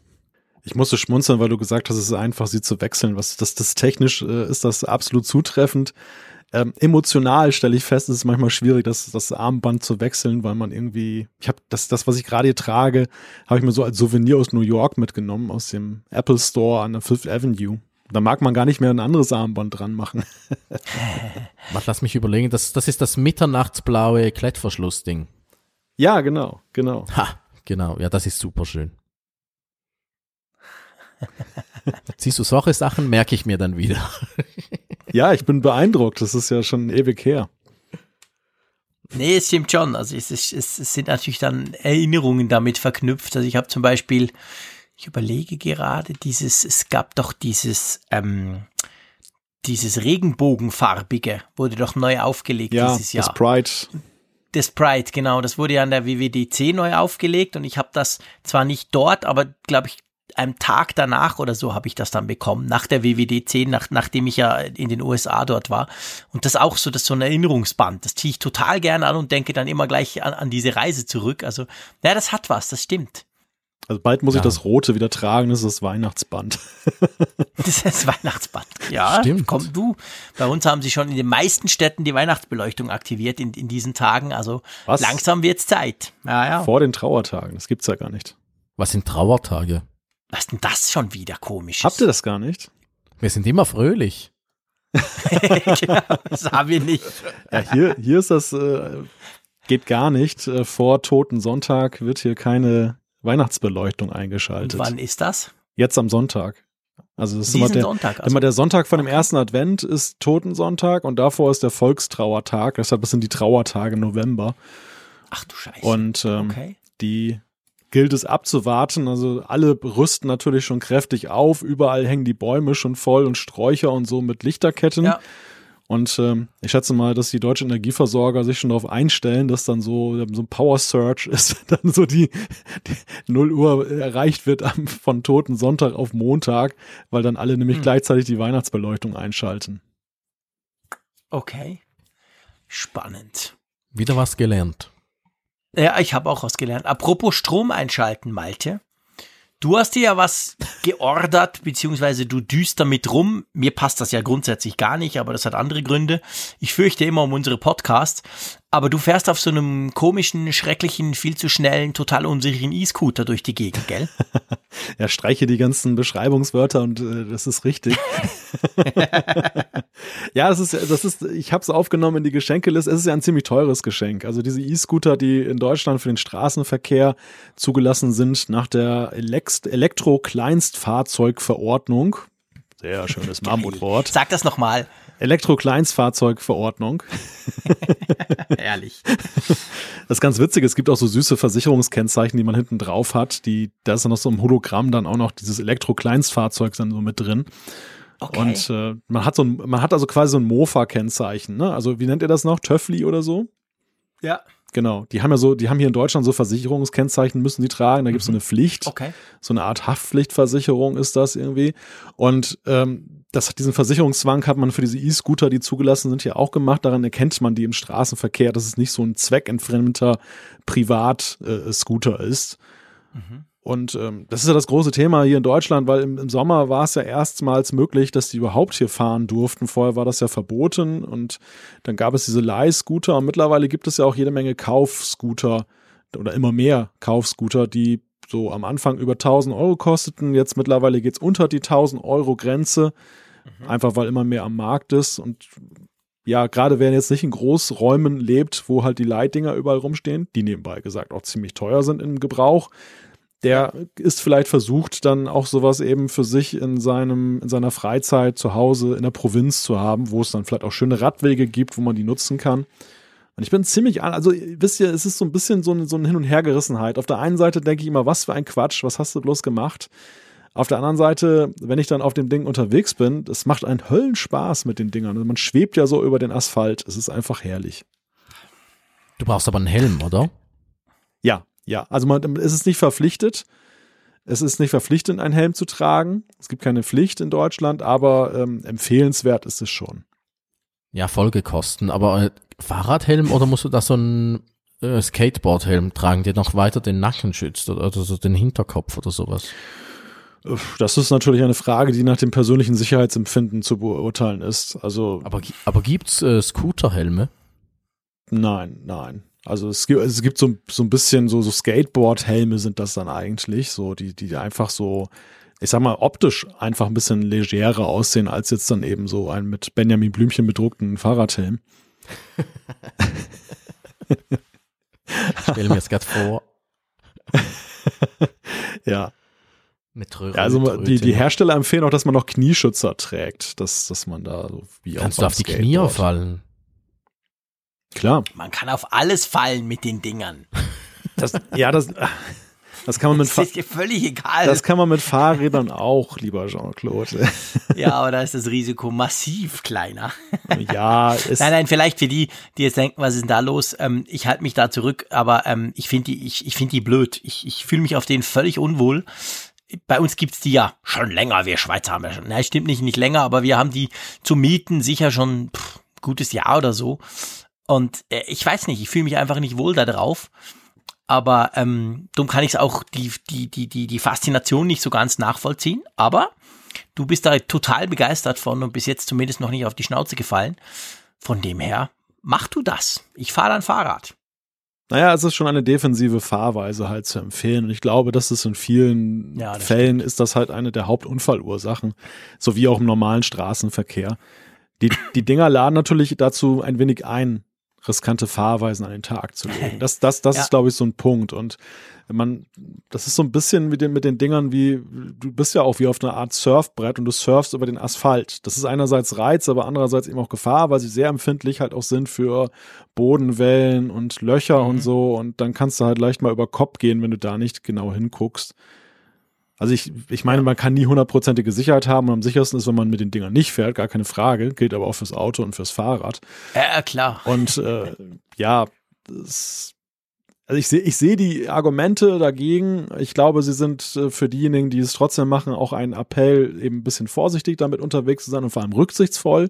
Sie sind ja auch extrem leise, das ist auch ein Problem. Fußgänger hören dich häufig nicht, wenn du von hinten Ja, man hört gar nichts. Stimmt. Also du musst auch sehr vorausschauend fahren und auch dann die, von dieser Klingel Gebrauch machen, was auch eben viele nicht tun, was ich gesehen habe. Weil Mhm. ansonsten ist es halt A, unfair den Fußgängern gegenüber und B, du gefährdest dich selber, weil wenn sie plötzlich dann quer rübergehen, dann gehst du über Kopf. Also das, das, das sind so Punkte. Das, ich glaube, das ist einfach das, was auch das Negativ-Image von diesen Dingern so, so auslöst, dass eben der Faktor Mensch da wieder so negativ zum Tragen kommt. Aber was ich spannend finde, Malte, du, du hast vorhin nur ganz kurz erwähnt, du hast dir das Teil ja nicht gekauft, gell, sondern du hast das sozusagen geleast. Genau, oder? genau. Gemietet. Ja, es gibt, gibt einen Anbieter in Deutschland, äh, Otto Now, der bi- bietet halt an, dass man für einen monatlichen Betrag dann diesen Roller inklusive der Versicherung, inklusive Helm, inklusive Schloss dann halt bekommt. Und äh, man kann das monatlich kündigen und dann muss man diesen Roller halt zurückschicken. Man hat andererseits auch den Vorteil, dass wenn er kaputt geht, kann man ihn noch einschicken und dann soll man einen neuen kriegen. Und das fand ich halt ganz charmant. Also für mich waren eigentlich die beiden Großartig. Argumente, ich wusste halt nicht, wie schlagen sich die Dinger im Langzeittest. Das, äh, vielleicht gehen die nach einem Monat kaputt und dann hat man für 1000 Euro einen Roller gekauft und, und ärgert sich halb tot. Das wollte ich einerseits, da konnte ich das Risiko für mich so ein bisschen minimieren und auf der anderen Seite, ich bin mir auch trotz aller Faszination nach wie vor noch nicht 100% sicher, ob das wirklich ein Ding für alle Zeiten wird oder ob das jetzt so ist, ich fahre da ein Jahr mit. Also was ich schon ganz gerne erleben möchte, sind die schöneren, wärmeren Jahreszeiten. Es ist jetzt echt verdammt kalt und Jetzt ist schlechte mit, Zeit. mit Fahrtwind und so, das merkst du schon und, und auch so die, du musst, die, die Wetterbedingungen, es muss einerseits, sollte es trocken sein und ähm, mit, wenn zu viele Blätter nach so einem Herbststurm rumgeweht sind, ist es auch nicht gerade empfehlenswert, darüber zu rutschen. Also so, einen- so einen schönen Sommer möchte ich schon mal, oder ein Frühjahr möchte ich schon mal damit gerne fahren, aber dann, dann weiß ich auch nicht, will ich das ewig haben und ähm, wenn ich dann unter dieser Zeitspanne bleibe, dann habe ich relativ wenig bezahlt gegenüber einem Kaufroller und ich bin das Ding auch wieder Ja. los vor allem. Das finde ich ganz interessant. Ja, das ist definitiv eine coole Idee. Tja, ich weiß nicht, wie es ihr habt, aber ich habe definitiv keine Kohle mehr für die vielen Dinge, die wir uns da aufgeschrieben haben. Ein Geschenkwunsch habe also ich noch. Du, was? Oder ein Oh, es wird noch teurer. Das wird ja, noch teuer. ich möchte gerne, ich möchte, also ich wünsche mir, ich wünsche mir dieses Jahr ein, ein Geschenkabo vom Tagesanzeiger in, in Zürich, um immer die schönen Reviews von Raphael zu lesen. Sehr schön. Wir haben Digital-Abos, wir haben äh, Papier-Abos, wir haben inklusive Sonntagszeitung. wir haben ganz, so, ganz so wie ich den Malte kenne, möchte er noch einen toten Baum zugeschickt bekommen jeden Tag. Genau, Nein, Gott Tag. bewahre, Gott, Gott bewahre. Das, äh, Papier, Frühmorgens Altpapier habe ich schon genug. Nein, digital ist klasse. Sollte sich machen lassen. Weihnachten kann ja. kommen. Das kriegen wir hin, genau. aber ich bestelle mir dann Lohnt das Gegenstück aus dem immer. Norden natürlich. Ja, das kriegen wir selbstverständlich auch hin. Die Wilhelmshavener, wie heißt's? Zeitung. Zeitung. Ah, ja, das hätte man sich merken können. War nicht mehr sicher, ob es Nachrichten oder Zeitung ist. ja, das machen wir. Das ist eine ganz hervorragende Idee. Und ich hoffe, wir haben euch, liebe Hörerinnen und Hörer, da draußen ein bisschen mit Tipps unterstützen können für die Weihnachtszeit rund um Gadgets und Technik und vielleicht auch das eine oder andere konkrete oder die, die eine oder andere konkrete Idee liefern können. Ähm, ja, ich freue mich auf jeden Fall auf Weihnachten, unabhängig, ob ich mir jetzt was kaufe, ob ich was geschenkt bekomme oder auch einfach sonst. Ich mag eigentlich die Weihnachtszeit, muss ich ehrlicherweise sagen. Viel mehr als diesen grauen November. Mir kommt es immer vor, als sei es im Dezember einfach heller irgendwo. Vielleicht ist auch nur die Weihnachtsbeleuchtung, whatever. Aber von dem her würde ich sagen, sind wir doch jetzt eigentlich ganz gut gerüstet. Und wir könnten diesen Kfz-Ausgabe 008 oder einfach Ausgabe 8 beschließen. Einverstanden?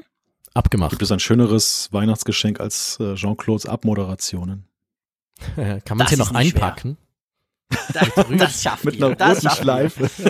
genau, das schaffen wir. Meine Abmoderationen sind alles andere als Geschenke, aber wir versuchen es einfach. Ja, bleibt uns gewogen bis zu Kfz 9. Ich freue mich schon. Vielen Dank, lieber Raphael in St. Gallen. Vielen Dank, lieber Malte hinter der Düne in Wilhelmshaven. Wir hören uns bald wieder. Macht's gut. Tschüss. Tschüss. Geschenkt. Bis dann.